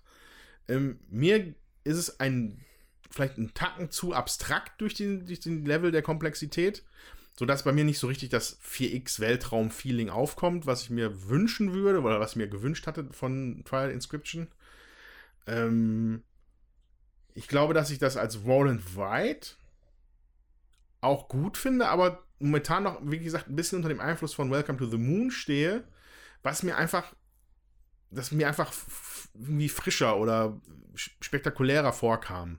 Also die Sache mit diesem, wirklich, das, das war einfach Mechanik, die ich so noch nicht auf dem Schirm hatte, dass man diese, diese, diese Route zwischen Mond und Erde, dass man sich das einteilen muss und dann wieder die aufsteigend da. Das war einfach cool. Und da freue ich mich, das, das in Zukunft nochmal weiter zu spielen. Ich glaube, abseits von den Völkern würde hier, glaube ich, jede Partie relativ gleich laufen. Und, und da ich kann nicht, noch nicht beurteilen, wie, wie asymmetrisch hier wirklich das Spiel werden kann durch die Völker. Ich habe jetzt gesehen, ich habe ein Handelsvolk gehabt, das war halt schön. Ihr habt alle, glaube ich, gefühlt Kriegsleute gehabt. Ähm, ich weiß nicht, wie breit dieses Spektrum ist in dem Spiel. Es müsste schon, müssten schon ein paar besondere Sachen bei sein, damit ich sagen würde, wow, cool, das, das bringt jetzt das Spiel wirklich, stellt das Spiel auf den Kopf, ja. Hm, ich finde es von der Produktion her krass. Also es spiegelt ein bisschen sehr, wenn man so über den Tisch guckt, aber ähm, ansonsten alles mega gut gemacht. Ein extra Punkt dafür, dass man mal ausnahmsweise mit einem orangenen Stift schreibt und nicht mit einem weißen oder schwarzen oder was auch immer. Eigentlich eine gute Sache. Ja, ist aber jetzt, glaube ich, von meiner Prioritätsliste ein bisschen runtergerutscht. Also ich hatte ja um Essen rum, hätte ich das mir am liebsten sofort gekauft. Ähm, jetzt bin ich eigentlich ganz zufrieden damit, dass ich mir das nicht gekauft habe und es vielleicht irgendwie an anderer Stelle nochmal spielen kann. Aber ich glaube auch, dass bei mir zu Hause im, im Zweispieler-Modus würde das nicht super gut ankommen, bei mir persönlich im Haushalt. Deswegen ist alles soweit fein und ich freue mich, dass ich das mal spielen durfte. Sozusagen dein Ersteindruck. Mein jetzt, Ersteindruck, ne? genau. Ja, ich würde dann auch meinen Ersteindruck dazu geben, weil die anderen habt ihr es schon häufiger gespielt. Äh, ja, ich bin froh, dass ich es mir nicht auf der Messe gekauft habe. Also ähm, grundsätzlich ist das ein gutes Spiel. Also wirklich, da kann man nichts gegen sagen. Ich mag die Verzahnung zwischen den einzelnen Sachen. Ich mag es, dass man aufpassen muss. Ich bin eh eher ein Fan von komplexeren Spielen. Das ist schon so. Aber es ist, wie gesagt, es, also für mich, ich sehe da mehr 4X drin, so im Grundsatz, als du, Andreas. Das ist schon so. Aber für mich ist das, es ist nicht meine Art von 4X. Es sind da einfach, da hakelt es dann an der Stelle mit den Würfeln. Das ist nicht so meins wo gewürfelt wird, ist vor allen Dingen nicht meins. Wäre vielleicht anders, wenn man erst würfeln würde und sich dann entscheiden müsste, welches Board man bespielt, würde das Spiel nochmal ganz anders machen, aber ich kann verstehen, dass man das dann, ähm, dass das anders entschieden worden ist. Also ich würde jetzt nicht weinen, wenn man es mir schenken würde, ich würde es auch spielen wahrscheinlich, aber es wäre jetzt nicht ein Spiel, was mit hoher Priorität bei mir auf dem Tisch landen würde. Da packe ich dann lieber äh, ein Cerebria nochmal aus oder ein Heroes of Land RNC und spiele auch die nochmal solo. Wie ist dieses Mini 4X, was wir bei dir mal gespielt haben? Ähm, Age of Galaxies, auch das würde ich eher spielen ja. als das hier.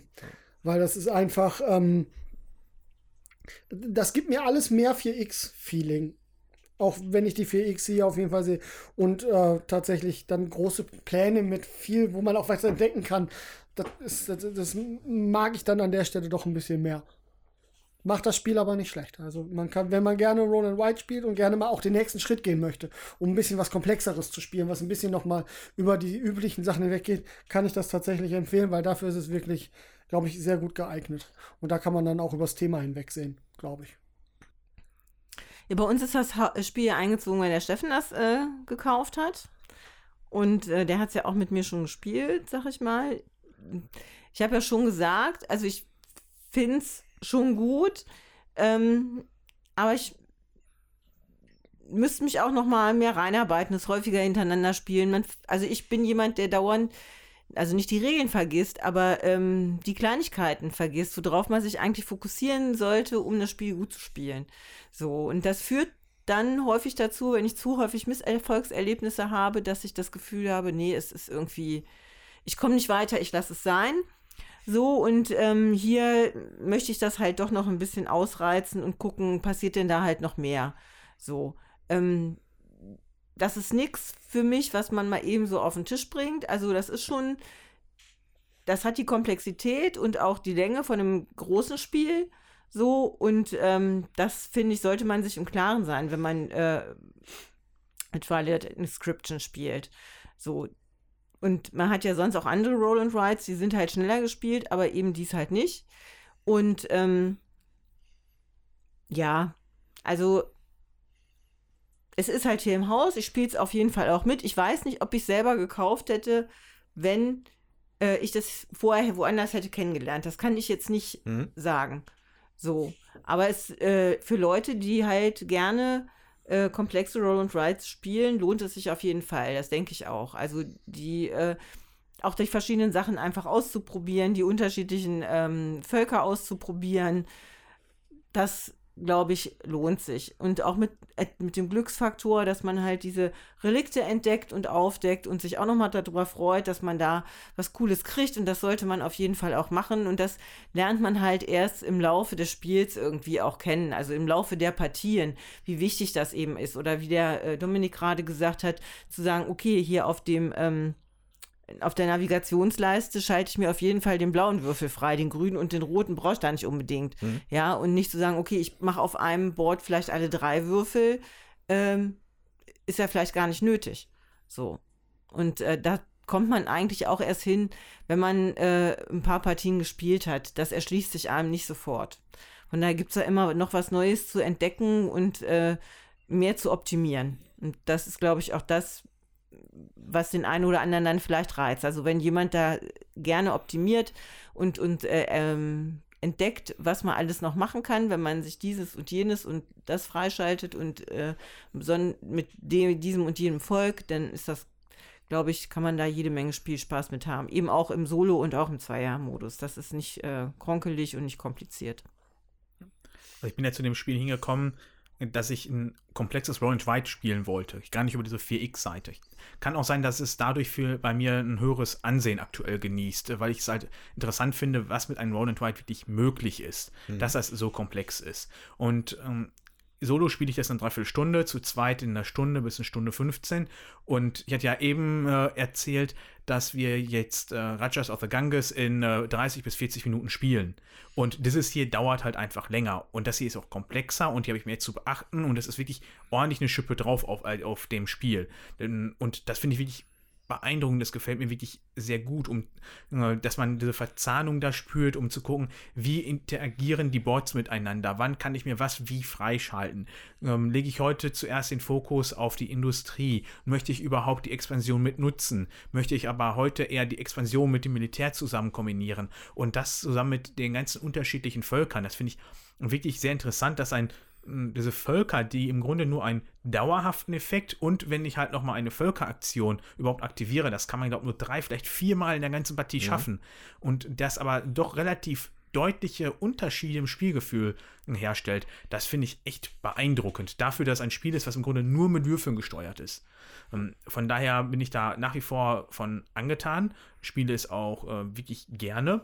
Ähm, und dadurch, dass halt auch Solo gut funktioniert und dass man so schnell spielen kann, aber trotzdem ein sehr tiefgehendes Spiel hat, äh, werde ich da auf jeden Fall garantiert noch einige Partien mit verbringen was ich auch wirklich schön finde, sind die Stifte. Da wird in der Anleitung wirklich beschrieben, äh, wie man damit umzugehen hat, wo ich mir am Anfang sage, das sind Stifte, ich mal da drauf. Mhm. Aber man merkt ziemlich schnell, dass wenn man sich am Anfang verschrieben hat, kann man das mit dieser Rückseite von den Stiften, mit diesem Wischmob da gut wegmachen. Aber äh, die trocknen halt doch relativ zügig ein, wo dann auch wirklich auf in der Anleitung darauf hingewiesen wurde, dass die geguckt haben, dass das welche sind, die man nicht leicht verwischen kann, wenn man mit dem Ärmel da drüber geht. Ja. Und das merkt man auch, wenn man äh, jetzt zum Schluss mit einem äh, Küchentuch das Ganze versucht wegzuwischen. Man braucht da schon ein bisschen Kraft und das geht nicht so leicht. Das hat aber auch wirklich den Vorteil, dass du nicht Angst haben musst, in deiner Partie Sachen zu verwischen oder dergleichen. Und du konntest es wahrscheinlich sogar sagen, wir starten das heute und ich könnte es morgen weiterspielen. Mhm. Und das finde ich schon wirklich gut, dass auf sowas geachtet haben und man nicht hinterher davor auf einmal, hatte ich jetzt das freigeschaltet, oh, wo, wo sollte jetzt, war hier ein Strich, war hier keiner. Also es hat mich, mich, definitiv an einer Stelle davor bewahrt, nicht einen kompletten Planeten einfach wegzuwischen. Mhm. Weil ich da drüber gekommen bin und dann, weil ich irgendwo hingegriffen mhm. habe, da nicht richtig aufgepasst habe. Mhm. Also es war nachher alles super lesbar. Also mhm. Qualität ist wirklich top, das kann man nicht anders sagen. Man muss aber auf, auf äh, äh, die Gefahr des Phantomwischers hinweisen. Wenn man das Spiel dann Ding am Ende reinigen möchte, die voreingezeichneten Dinger da, äh, Dominik hat uns sogar vorgewarnt und es ist trotzdem passiert, dass man versucht, etwas, was schon eingezeichnet vom Druck her ist, trotzdem wegzu, wegzurubbeln, weil es halt einfach sehr nach einfach gezogenem Strich aussieht, ja. Ja. ja. Gut. Dann würde ich sagen, ist Trial Inscription in Gänze und in Vollständigkeit besprochen. Ähm, und dann wollen wir jetzt gerne noch ein kurz den Blick lenken auf euch dort draußen. Denn uns hat nämlich eine schöne äh, Postkarte erreicht. Genau, und zwar mit einem Spiel drauf, Mankomania, fotografiert auf der Tischdecke. Total witzig. Und ähm, der Kai schrieb, liebe Würfelwerfer, ich wünsche euch ein ganz tolles Spielejahr. Hoffentlich seid ihr gut reingekommen. Es muss nicht immer das neueste Spiel sein. Wir haben mit unserer bald neunjährigen Tochter Mankomania mit Freude gespielt. Als aktuellen Titel kann ich auch Oklahoma empfehlen. Viele Grüße, Kai.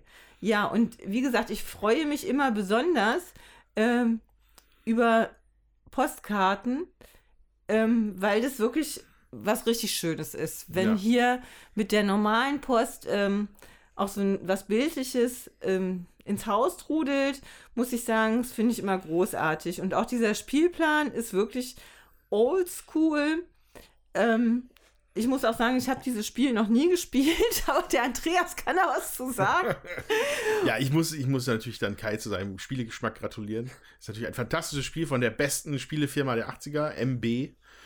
Und ähm, hat mir immer sehr viel Spaß gemacht, mit der Bruchstall AG Aktie zu handeln. Ja, und ähm, so, ja, scheint, also ich finde es gut, dass, äh, dass wir hier auch so alte Spiele dann nochmal im Fokus haben und ähm, freue mich auf jeden Fall und bedanke mich recht herzlich bei Kai für diese super Postkarte. Vielen lieben Dank.